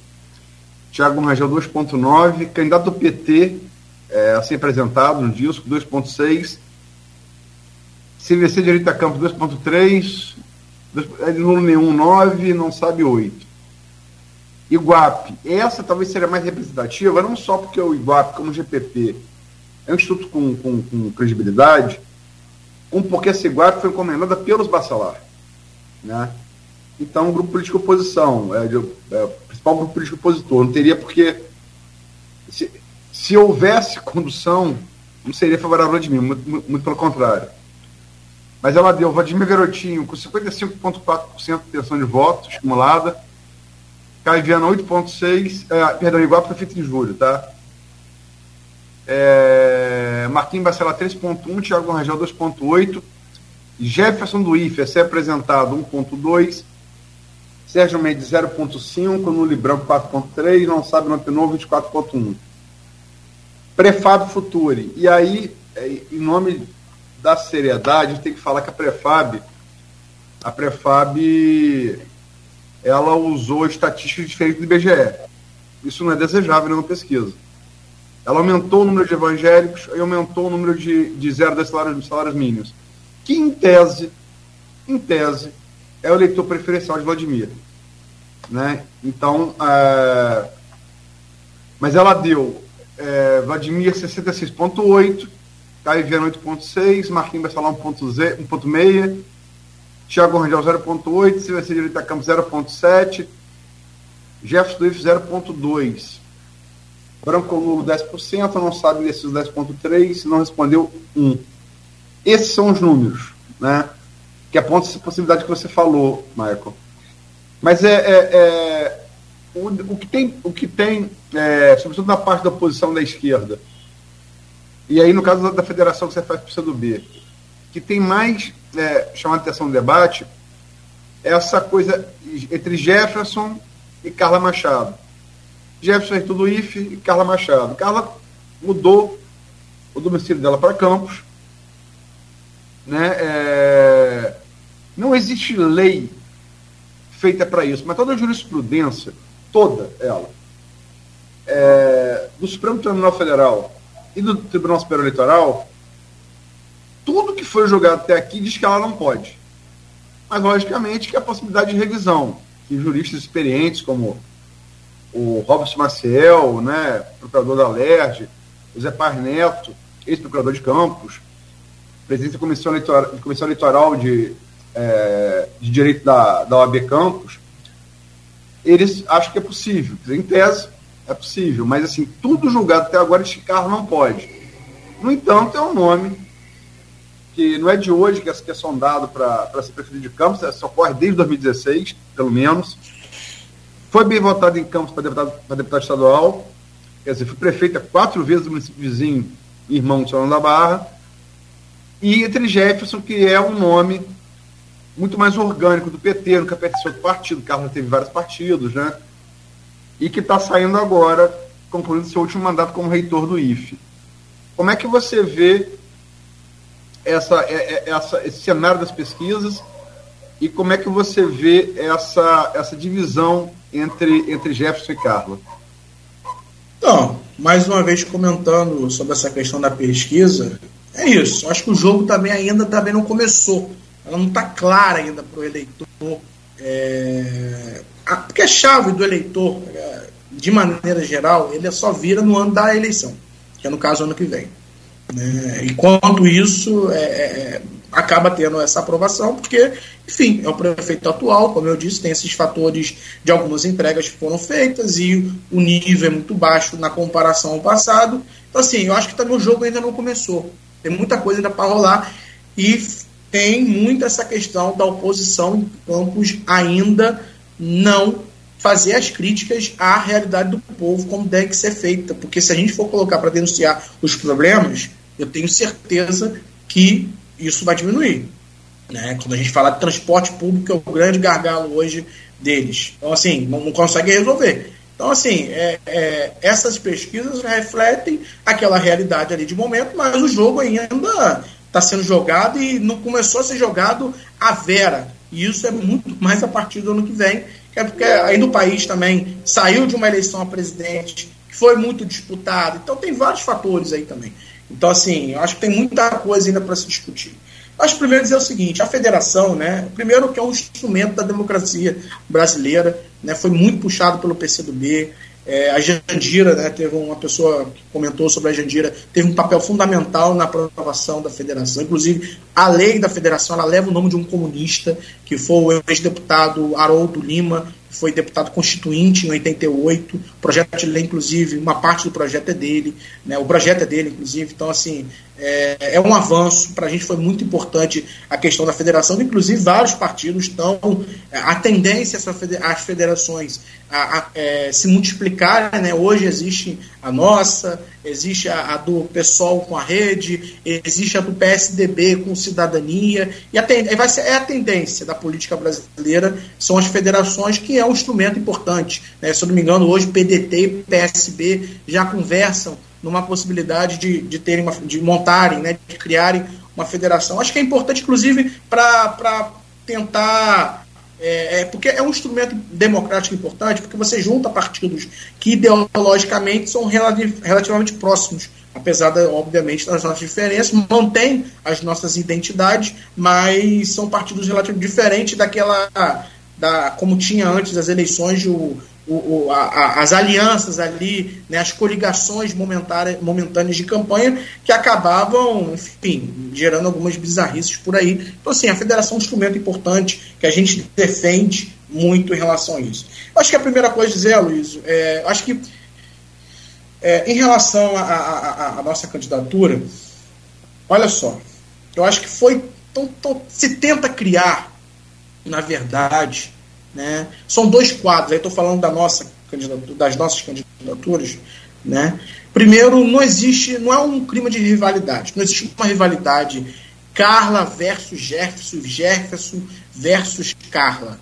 Né? É Jefferson e Carla. E Carla e Jefferson. Eu acho que a primeira coisa é isso. Segundo, o PCdoB a gente tem um papel muito importante nisso. Porque, por exemplo, no ano passado, ainda durante o segundo turno do governo, do, da, da, campanha do Lula, nós estivemos conversando com o Jefferson. Falou, professor, o senhor tem que se colocar no projeto nas eleições do ano que vem. Nós tivemos essa conversa com ele. Jefferson, você é importante. Você administra, né, então vai terminar a sua gestão, de uma instituição importantíssima, é, não só para campos, mas para o estado do Rio de Janeiro. Só o IF Centro são 7 mil estudantes. Só o IF Centro. Então, assim, é uma instituição importantíssima para o estado do Rio de Janeiro e, particularmente, para campos. Né, pela história de, de Nilo Peçanha, da Escola de Aprendizes e Artífice, depois a Escola Técnica, Cefet hoje Instituto Federal. Então, assim, nós tivemos essa conversa com ele no ano passado. O professor só tem que se colocar no processo eleitoral. E, e o Jefferson, inclusive, fez campanha contundente para o Lula. Então, assim, é, é, nós tivemos essa conversa com ele. E, e, esse ano mantivemos as conversas. Então, assim, o Jefferson é um, uma figura importante que está se colocando no processo eleitoral, porque tem que se colocar mesmo. Porque tem que se colocar. É um quadro da nossa cidade. É uma pessoa preparada. E a gente vê, inclusive, eu vi uma fala, é, não sei se foi do, do, próprio Vladimir, né, colocando, ah, porque administrar a escola é uma coisa e a prefeitura outra, não sei se foi o Vladimir ou se foi o Tiago Ferrugem, ou alguma coisa do, do né, que é o chefe de gabinete. Mas assim, é, é, é, parece que é uma frase até parecendo, olha, é só a gente que sabe administrar a cidade, tá? E não é bem isso. Nós temos a legitimidade de propor outra cidade, porque se essa cidade que está sendo hoje feita né, esse projeto, esse modelo né, de cidade fosse aquele que a gente acreditasse, que a gente concordasse, a gente estaria no governo, não na oposição. Primeira coisa é isso. Então, assim, é, nós acreditamos e queremos uma outra campus, uma campus desenvolvida, uma campus que é, olhe para o seu povo e desenvolva a nossa cidade, né? que gere emprego, que gere renda, né? que invista no serviço público. É isso que a gente quer para o campus. Então, assim, então o professor Jefferson é uma figura importante.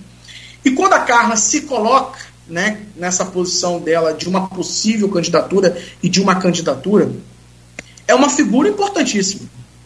Vai destacar que Carla teve 17 mil votos para deputado estadual em Campos. Vale, se a gente fazer a comparação Campos-São João da Barra, olha, assim, se a gente falar de serviço público, e aí eu estou falando assim, por exemplo, é, a, secretaria de, a secretária de saúde em São João da Barra, a doutora Arlene, ela é filiada ao PCdoB, assumiu o PCdoB lá. Se a saúde, se você falar para o cidadão, cidadão campista, que depende do SUS, que depende do transporte, que né, utiliza, né, depende, né, utiliza o SUS, utiliza o transporte, utiliza a educação, vê em São João da Barra transformações que estão muito mais avançadas que aqui, em relação ao acesso à saúde pública, em relação ao transporte, em relação à distribuição de renda, enfim, em relação à geração de emprego. A Carla foi pioneira na defesa do Porto do Açúcar, que gera emprego para nossa região, indústria, a matriz econômica, que é importante de falar isso, que infelizmente hoje a matriz econômica de Campos ela é muito ligada ao setor de serviços. Então, assim, é, não existe esse clima de rivalidade. Acho que é importante destacar isso. A Carla é. E aí eu, eu falei para ela, tive com ela no início do ano, para pessoas ligadas a ela, e repito aqui publicamente, quantas vezes for necessária, que a Carla ela é uma atriz importantíssima na política de Campos. Não só pela votação que ela teve em Campos, mas pela história dela. E pelo, principalmente o que ela entregou em São da Barra. Porque também não é só. É, é, é entrega. Política também, para o povo, é entrega. O que ela entregou em São da Barra. Então, assim, a Carla é uma atriz importante, sendo candidata ou não. Agora, a questões jurídicas, o jurídico vai resolver. Se vai ser possível ou não. Esse entendimento se vai ser possível ou não. Isso é, um, é, um, é uma questão jurídica. Se a gente for colocar na classe política brasileira, todo mundo quase tem um impedimento, tem uma coisa aqui, outra lá para se resolver. Então, assim, é, é, então, é uma, mas a candidatura dela é legítima, assim como do professor Jefferson também é legítimo, que entrega, também tem um, um, um, um exemplo que é o Instituto Federal de uma boa administração, que passou, inclusive, né, pelos últimos quatro anos, com orçamento curto, por conta do governo Bolsonaro, com cortes, com problemas orçamentários, enfim, uma sequência de problemas, o Instituto se manteve de pé, entregando aquilo que tem que entregar para a sociedade fluminense. Então, assim, é isso. E se isso for um problema, ter Carla e Jefferson, Jefferson e Carla, olha, eu vou comparar aquele técnico que tem um ótimo time e tem um ótimo time titular e banco. Ele não sabe, às vezes, quem ele vai botar porque tem bom time. E ainda bem que nós temos esse problema. Porque há quanto tempo a gente não está falando em campos de uma boa, de, uma, de bons nomes progressistas, vou nem falar da esquerda, mas progressistas na nossa cidade. Quanto tempo a gente não tem? Algumas eleições que tem esse, tá, tá tendo esse vácuo. Então, se é um problema, é um problema bom. Nós temos bom, dois ótimos jogadores. Então, assim, se é um problema, é um ótimo problema para mim. Porque, aliás, para mim não, para o PT, né? Porque aí é, é, eles são filiados ao PT e é claro que isso o PT tem que resolver, mas é, é claro que existe o debate da federação. Então, assim, é, são duas pessoas importantes na cidade que, que sem dúvida, a gente vai construir, sendo por Carla ou por Jefferson, candidaturas fortes, potentes, e o PCdoB defende né, que sejam candidaturas nossas da federação, que a gente, inclusive, amplie o leque de apoio. E aí, quando eu falo de ampliar o leque de apoio, Luiz, eu estou falando, mais uma vez, da frente ampla lá. A gente tem que conversar com, com, com a oposição campista como um todo. Como um todo. Como é desde que não seja bolsonarista. Deixa claro. eu pegar esse gancho aí, porque são 8h44 e tem umas coisas para falar da, é, desse, dos bastidores políticos, né? É, você tem vários dados que você pode se basear. Um é pesquisa, né? Sobretudo quando você faz o cara crachá da pesquisa com o IBGE, não é qualquer pesquisa. Né? Eu tenho muita experiência nisso. É, e bastidor político. A apuração, você como político sabe, Nogueira, radialista há muito tempo sabe, eu sei também, tem fontes e tal, conversa. É, Carla foi, eu, eu, eu, ressaltei na pergunta que Carla foi muito bem votada em Campos, de deputado estadual.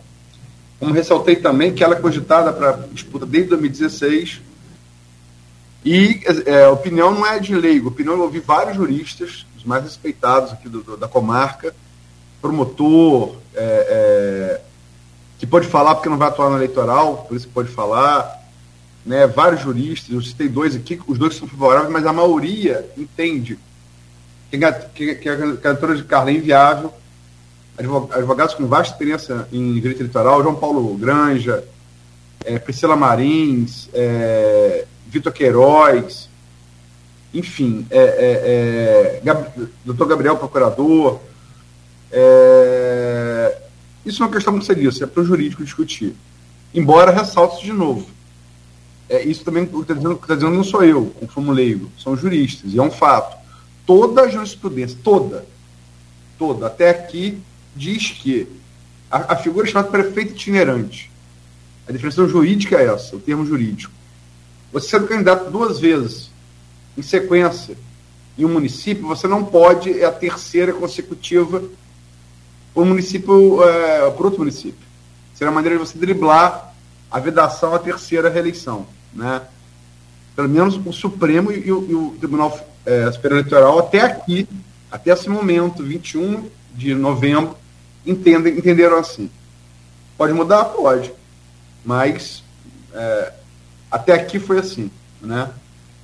É, em relação a Carla, tem algumas outras questões. Eu acho que a gente Carla não é muito forte, é, seja em campo, seja em da Barra, se fosse São Francisco seria a mesma coisa.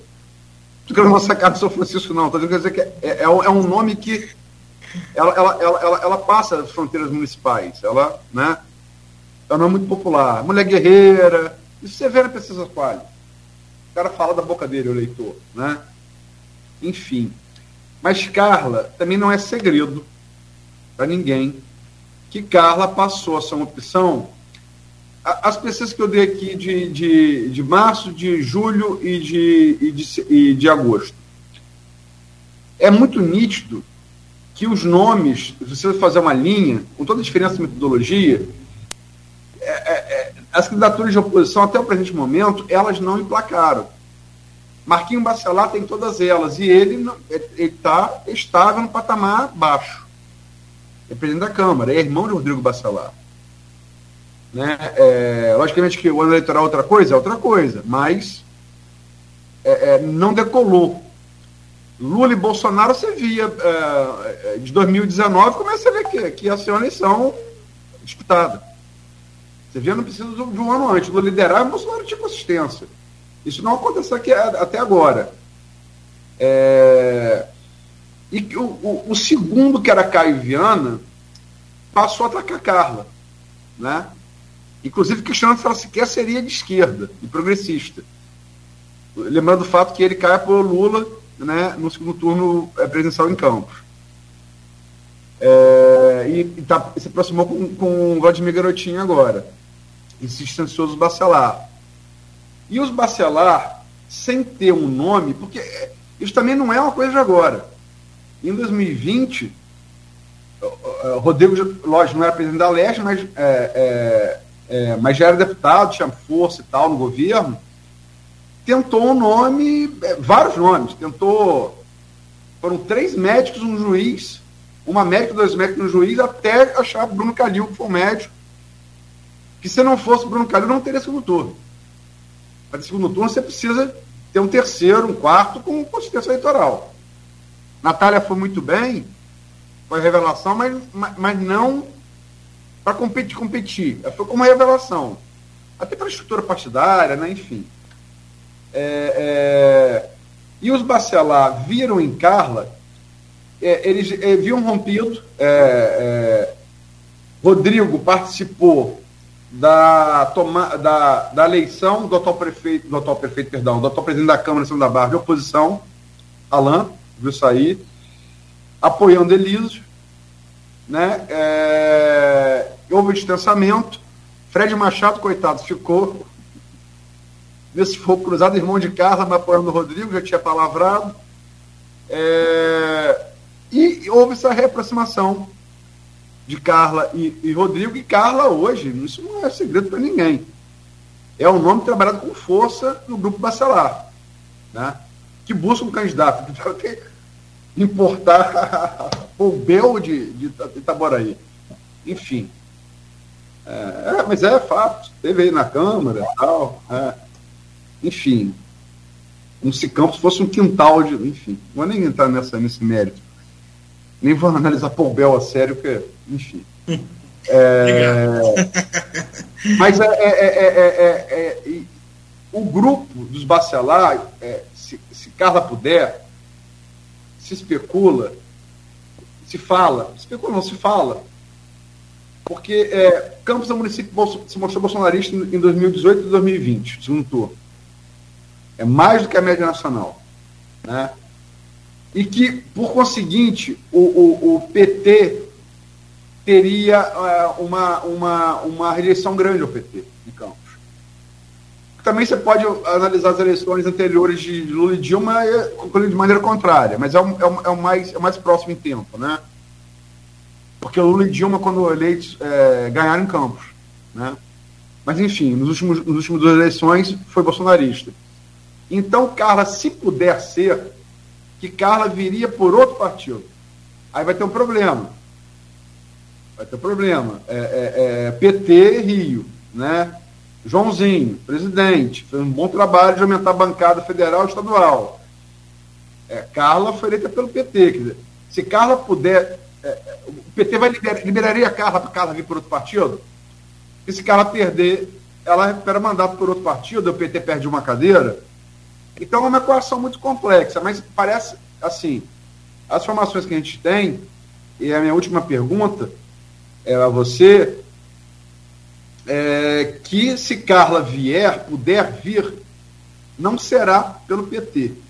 Né? Pelo menos é o desejo do grupo Bacelar. Né? Como é que você analisa isso? E como a última pergunta, pedi para você tentar resumir mais que eu consegui na pergunta, na resposta, é a nominato do PCdoB. É, Luiz, você jogou uma bomba para mim para pouco tempo, né? Não, não, vai lá, vai lá, vai lá, vai lá, vai lá. Você jogou a, a, a, a, cereja do bolo em pouquinho tempo. Não, não. Mas eu vou tentar, ir, vou tentar resumir, assim, ser bem franco, bem direto também, porque acho que essa é a, é a forma melhor de se comunicar. Eu acho que. Primeiro dizer o seguinte, política é nuvem, né? É isso. Muda a qualquer momento. A configuração estava de um jeito, agora já está de outro, até ano que vem pode estar tá de outro. Segundo, volto a falar aqui, nós não temos o menor problema em defender a frente ampla. Quando a gente tem um objetivo, que qual o objetivo hoje nosso? É não é conquistar né, o espaço, é não reeleger Vladimir e a gente ter uma candidatura nossa lá. Um prefeito nosso, ou prefeita. Então, a primeira coisa é isso. Segundo, se a gente for colocar no critério né, como eu falei aqui, a gente conversa com todo mundo, menos com os bolsonaristas. Né? Se a gente for colocar nessa balança, por exemplo, vamos fazer a justiça. A família Barcelar em Campos não fez campanha para Bolsonaro. Diferente do Vladimir, que inclusive fez campanha no segundo turno, ao lado do senhor Flávio Bolsonaro, do lado do governador, do Cláudio Castro, né? fez carreata, enfim, botou 22 no peito e, inclusive, dá para dizer que isso é importante nesse resultado eleitoral. Se você pega o um mapa eleitoral em campo, você pode observar que o Bolsonaro ganhou bem exatamente em áreas ditas populares. E aí você tinha, por exemplo, aquela loucura de distribuição de Auxílio Brasil, enfim, e você vê a figura do prefeito, que é uma figura importante em cima de um carro, enfim, fazendo campanha abertamente para o candidato a presidente, isso tem uma referência e tem um impacto eleitoral, ponto. Principalmente nas camadas mais populares. Né? Que uma camada é essa que eu acredito firmemente que o governo, o governo Lula, dando certo como está dando, né, é, tende a migrar de voto. Lula teve 100 mil votos em Campos. Isso não é pouco no segundo turno. Isso não é pouco também. Então, assim, é um eleitorado que ele vota, né, vamos dizer assim, com as suas condições de vida. E o presidente Lula não tem a menor dúvida que está e vai ser um ator importantíssimo também nas eleições. Já anunciou que ano que vem ele vai rodar o Brasil. Então, o fator Lula é um fator importante. Então, eu não sei se o PT é tão. É, é, essa articulação, porque o Lula vai ser importante e Carla deixa isso aberto claramente, ela sempre fez campanha pro Lula.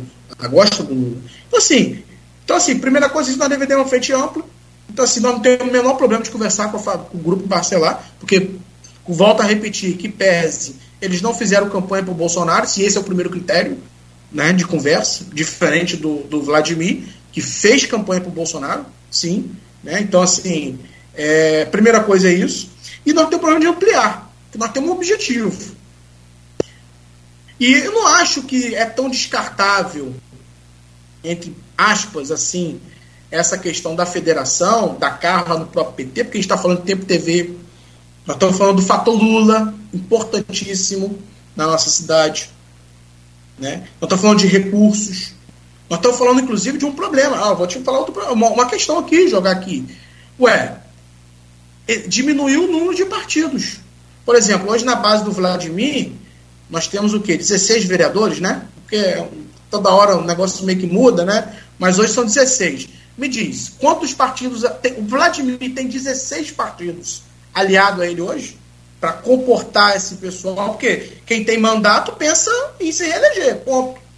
E além do secretariado, subsecretários, enfim, além do. Então, assim, será que dá para a Federação Brasil de Esperança, que tem 26 vagas né, para lançar candidatura. Então, assim, e, e, o fator Lula, será que é tão é, desprezível assim nesse jogo todo? Eu acredito que não.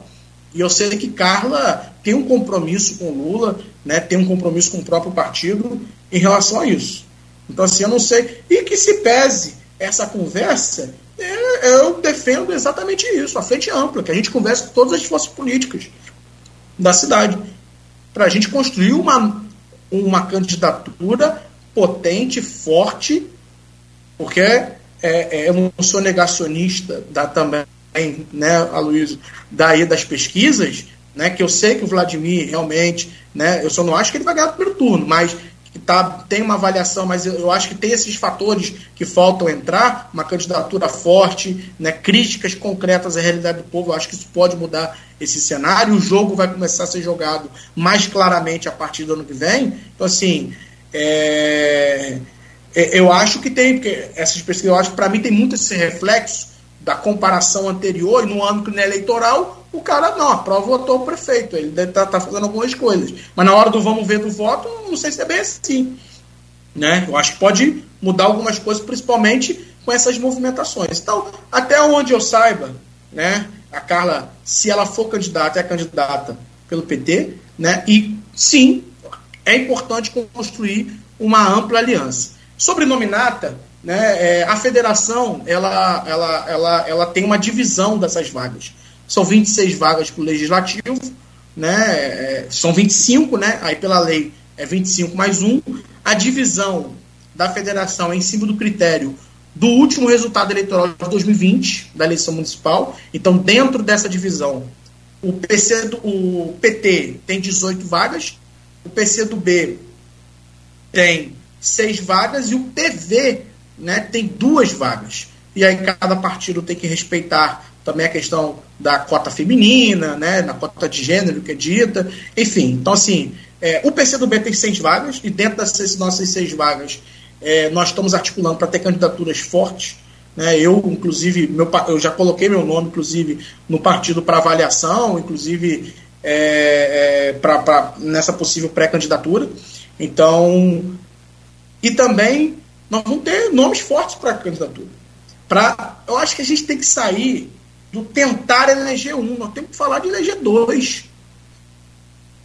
E volta a falar, aí volta a colocar aquela questão que a Carla é importantíssima nesse processo, inclusive, da montagem da nominata. Para viabilizar a eleição progressiva. Porque, assim, que é tão importante ter essa candidatura em Campos? Como você falou. Campos é uma cidade polo, uma cidade média. Nós estamos, e 2024 não está desconectado com o 26. Nós precisamos ter aqui base forte para a campanha do Lula ou a campanha de quem for em 2026, que a gente tenha base, tenha mandato e tenha é, é, espaço para construir isso, para virar esse jogo. Que eu acredito ter total, total condição. Total condição disso. Mas isso passa para 2024. De criar a realidade concreta da coisa. E a realidade é isso, tem representação do parlamento, coisa que nós não temos dos 25 vereadores. Então, assim, nós temos seis vagas. E as seis vagas do PCdoB, né, ela é nossa de direito, nós podemos colocar candidaturas que nós quisermos, porque nenhum partido tem direito a veto em relação a nomes aqui. Então, por exemplo, ó, Fred Machado, é irmão da Carla. É, a gente não tem problema convidá-lo para vir para o PCdoB ser candidato pelo PCdoB, é um exemplo. Porque nós não temos medo disso. Nós não temos medo disso. A gente quer crescer. A gente quer eleger. Acho que o último comunista eleito na Câmara foi na década de 40, depois o, o né, a, a, a, sigla foi caçada, eu esqueci o nome dele agora. Né? Tem um livro do Delson Gomes que conta um pouco dessa história. Enfim, então assim, desde então a gente não teve. Quase 100 anos, ser um comunista na Câmara Municipal de Campos. a gente só teve um na história. Então assim, nós estamos entrando nesse jogo, acho que primeiro para atrair essas forças. Segundo, construir essa nominata, a nossa nominata, vamos dizer assim, de seis vagas, aí o PT vai ter a dele, vai ter candidaturas, né, enfim, que estão colocadas aí, que a gente sabe bem, assim como o PV vai, vai colocar suas candidaturas, mas vamos construir o nosso, os nossos nomes para eleger né, e para não eleger um, a gente tem que, a, a, a federação tem que pensar em eleger uma bancada uma bancada que preferencialmente seja de sustentação a próxima prefeita ou prefeito de Campos, mas se caso não, uma bancada de resistência dentro da Câmara. Muito bem. 9 horas 2 dois, minutos. Alguém chamou aí? Não, então é, vamos ter que fechar, conversa boa, programa produtivo. A Luiz vai naturalmente depois revelar aí se algum trecho, alguma parte vai estar no, jornal impresso amanhã, naturalmente. Né? E meu caro Maicon Maciel, muito bom conversar com você, bom poder tê-lo aqui neste, neste Folha no Ar de hoje. Seu Delson, que você falou, era do sindicato, não era? Delson Gomes? Do ferroviário. Dos ferroviários. Ele fazia Depois com a gente. Depois estava na Associação de Aposentados. Faleceu recentemente, né? Ó, oh, e, e isso, faleceu recentemente. Ele fazia com a gente aqui a, a Hora do Trabalhador, sempre, um dia da semana, na, na Continental. Né? Aqui, quem está mandando a mensagem aqui no privado, ô Luiz, foi o Zé Vito e, e meu caro Michael. Só para fechar aqui. O último comunista vereador de Campos foi Jaci Barbeto, segundo a informação lá do Zé Vito de São João da Barra. Não sei aí é se, se você lembrou aí, ô, ô Michael, pode falar. Não, não lembrei não. Então, então ficou aqui o que ele, que ele disse aqui para a gente depois continuar essa pesquisa. Também agrade, agradecer o Zé Vitor, agradecer a você, meu caro Maicon Maciel, pela, pela entrevista, desejar boa sorte sempre e obrigado por hoje. Meu caro Aloysio, agradecer a você também, semana boa, produtiva, né? fechamos por hoje, estaremos de volta na semana que vem. Muito obrigado aí, né? valeu por hoje, um bom final de semana. Amanhã o Jornal Folha da Manhã nas bancas e nas casas dos assinantes bem cedo. Valeu, Aloysio. Obrigado, Nogueira. Obrigado, Maico. Obrigado, Beto, na técnica. Obrigado, sobretudo, você, ouvinte pelo streaming telespectador do Folha no Ar. É, acho que foi uma entrevista produtiva, falando primeiro bloco mais sobre história e, e, sobre teoria, né? Mas eu acho que isso é muito bom, é, porque seja de esquerda, de direita, de centro, centro-esquerda, centro-direita, é, você tem que ter um pouco de teoria e tem que ter um pouco de conhecimento histórico para discutir política, né? A política não começou hoje, né? Você precisa conhecer um pouco ela, conhecer as elaborações sobre ela para você ter uma consistência, independente do, do, do, do, prisma, do, do matiz que você abrace. Né? É, e o segundo bloco, sim, falamos, vamos caindo né, da União para Estado é, Campos, é, mas com um, jo um jovem dirigente partidário, né, eu acho, eu fico, independente também se com, com, temos que ter liberais jovens aqui, eu acho que, eu acho que é, é, é bom que é, é, é, é haja essa, essa, essa, esse, esse rejuvenescimento, apareçam novas lideranças. Né? Acho, independente se é de direita, de esquerda, de centro, acho que a cidade só cresce com isso se o debate for em alto nível, né? em, em, em divergir em termos de ideias ou a compreensão de certos fatos, mas não, né, mas não na, na, na agressão, na, na, eliminação do outro. Né? A política é justamente é, é, é, a convivência entre, entre, entre opiniões distintas. Né? Isso é democracia. Sem isso não se faz. Então, acho que a gente deu. Michael deu aqui hoje. Um, e falamos da, da parte do jogo jogado, que aí é real política de, de Bismarck, né? Eu gosto mais de jogo jogado mas é isso, é, é bastidor, é, é, as possibilidades. E deixar claro, até por conta da justiça eleitoral, que a gente tem muito respeito, e isso é uma rádio, uma Constituição Federal, é, há que ter a devida vênia isso, até é, é, julho de, do, de, 2024, estamos falando aqui de conjunturas. Você Nogueira pode ser prefeito, Marco pode ser prefeito, eu posso ser prefeito, o ouvinte pode ser prefeito, ou pode não ser. Depende dele e do partido. Né? É, você tem que estar afiliado ao partido até abril do ano que vem, e isso tem que ser homologado com a convenção a partir de julho. Até lá, tudo é conjectura. É bom deixar sempre bem claro, né? Enfim, aí, é... mas os nomes estão aí, né? Você tem essas, essas, essas disputas, inter... É, essas disputas internas, que faz parte da política mesmo. E eu acho que a gente deu uma contribuição boa, isso. E fico feliz mais uma vez de, de, de conversar com gente nova, gente vem bem depois de mim e tá aí na política, eu acho que é, é isso, né? Chico Buarque, né? Eu vou é, Jovem da Vista. Eu me surpreendo mais, eu, há muitos anos atrás me surpreendi com né, esse conhecimento desses jovens aí. Hoje não me, surpre, não me surpreendo mais não. Gente, um bom final de semana, valeu aí, Maicon, Aloysio, valeu, amanhã o jornal, é. né? Na banca, valeu. Ah, ah, uma coisa. Hum. Rapaz, eu, eu, eu, o Flamengo não parece não, mas... Rapaz... Rapaz... Vai ser aquele negócio de deixou chegar, já era? Ele não, não, não existe. É. time? Qual o seu time, Mike? Eu, eu sou Goitacás, sou Flamengo. Ah. Flamengo? é. Boa. Mas é. Deixou chegar, é, tá, tá crescendo. Eu tava torcendo até pro Botafogo por causa do meu pai. Mas se o Botafogo, infelizmente, por vias dele mesmo, não conseguiu, aí eu vou ter que torcer o Flamengo, porque é melhor do que o Palmeiras, né? Não dá. É, não, o time não, do avião, né? é, outra coisa, esse tal o, o, americano aí lá do Missouri, o John Textor, né? Uhum. Isso. É, pô, vai botar, né? Pelo amor de Deus, velho. Botafogo, cara, falando sinceramente, eu torço pelo Botafogo. É, acho que o clube merece, tá muito tempo na fila de espera. Mas é, é, é o cara vem para modernizar e tal, e cai no chororô de novo. É. é, é Ontem divulgou um estudo que o Botafogo teria que ter 10 pontos a mais na tabela e o Palmeiras 3 pontos a menos. Pelo amor de Deus, gente. É o Flamengo, é o Palmeiras, vamos, jogar futebol, né? É. Jogaram Fortaleza ontem. Pelo amor de Deus. É. Sem nenhum demérito no Fortaleza, até porque briga também para não cair, tem chance matemática de não cair.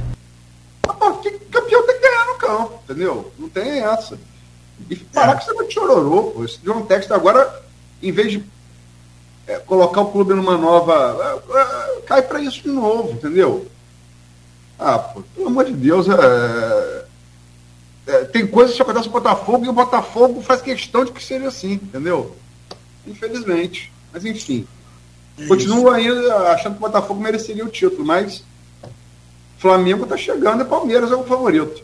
É, e dentro da realidade concreta tá bem difícil. Né? Mandaram a mensagem aqui do privado aqui, ó. Apresentado. Mandaram a mensagem aqui do privado meu aqui. Fala. Cheirinho. Só colocaram isso. Só co... É possível, é possível. Não vou falar que foi Edmundo, não. Depois ele. Pro Botafogo ou pro, ou pro, ou pro, ou pro Flamengo? Acho que foi. É, rapaz, não sei, vou perguntar ele aqui. Edmundo Siqueira, foi quem? foi Edmundo que mandou. Edmundo acho que é flamenguista, né, cara? Então. Eu acho que sim. É pro Flamengo, seguramente. Muito bom. Mas o, o bom, cara, que, que sensacional. que É, é pro Flamengo. É pro Flamengo. É, o, o confirmado, sim. ele mandou aqui. Agora. O, é provável até. É. Agora, só para fechar que campeonato brasileiro emocionante e graças ao Botafogo, que teve lá a sua ascensão, teve aquela emoção de ser o, o, o time né, de, do momento, aquela coisa de musiquinha para o campo, musiquinha para Segovinha, musiquinha para não sei para quem, passou esse momento aí. É, e o, graças ao Botafogo também, agora um, uma outra emoção, que, sinceramente, como que tá essa aposta aí nessas bets aí? Eu não sei como é que tá pagando, quem tá pagando, deve tá pagando muito pouco. Quem é o campeão aí? Não, o Cláudio. Tá tudo aí, tá tudo em aberto, fazer gente. essa observação, acho que assim, por direito, esse título tinha que ser do Flamengo. Porque se a gente for analisar. Ah, pelo amor de Deus, é o flamenguista inicia, que não pratica, ó. Não, ela se inicia exatamente naquele jogo, Botafogo e Flamengo, no, no, no, no Newton Santos, que o, o Flamengo ganha de 1 a 0 né? Então, assim, você pode observar que desde então o Botafogo nunca mais foi o mesmo. Que, assim, o é. técnico tinha acabado de assumir, o cara já disse que vai entregar, vai, vai se demitir. O cara tinha dois jogos. Então, assim, eu acho que, assim, por direito, né, que quem tirou o título do Botafogo foi o Flamengo com aquela vitória de 1 a 0 no Newton Santos, que desde então Botafogo nunca mais foi o mesmo e só foi na decrescente. Então, assim, é, nós temos mais direito do que o Palmeiras de levar essa aí. Mas aí, aí falando sério, eu disse, eu, o Lugano lembrou disso ontem aqui, e já disse anteriormente também. É, eu, eu, assim, eu, quanto flamenguista mesmo, quanto observador, é, cronista esportivo, acho que o Botafogo merece, sim. Mas acho que a coisa do Botafogo com, com, com a parte do Flamengo não é nem. É porque isso vai para o psicológico do time. Né? Porque, de novo, é, é, ah, foi o juiz que roubou, que não sei o quê, papapá, papapá. Então, para você ser grande, você tem que acreditar que você pode ser grande. Quando você se apequena, se amesquinha na discussão, ah, eu não perdi, me roubaram. Tava ontem falando sobre futebol aqui, Nogueira falando que 98 a Nike teria comprado a seleção brasileira. Gente, a Adidas, a, França patrocinada pela Adidas, Zidane até hoje patrocinada pela Adidas. É cada. de fake news. É, então, acho que o Botafogo, é, o Vasco, por exemplo, o Vasco está é, tá acreditando que pode ficar na, na Série A. Eu torço para que isso aconteça, sobretudo com o Pedrinho presidente, entendeu? Você tem que acreditar. Para acreditar que você pode ser grande, você não pode se apequenar no, no argumento. E, e falo de maneira sincera. Não falo para provocar. Eu acho que é uma mudança de mentalidade que o Botafogo precisa. E talvez esteja tarde agora, infelizmente, para que isso ocorra. O que é uma pena, porque foi uma a campanha histórica do primeiro turno. Né? Histórica. Uma pena. Se não for para o Botafogo, é. eu, mesmo que seja o Flamengo, eu vou dizer que foi uma pena. Acho que era a hora do Botafogo. Mas enfim. É. Mas aí você falou, é, ganha essa animosidade, ganha essa rejeição aí, graças a um. Ao invés de ele virar a chave, dá um superdimensionamento nesse chororô. Aí fica chato. Boa. Gente, 9 e 14 agradecer mais uma vez a vocês aí. Obrigado e até segunda-feira de volta com o Folha no ao vivo aqui pela Folha FM, que tem o patrocínio de Coagro, Proteus, Unimed Campos, Laboratório Plínio Bacelar e Vacina Plínio Bacelar. Continue ligado aqui na Folha FM.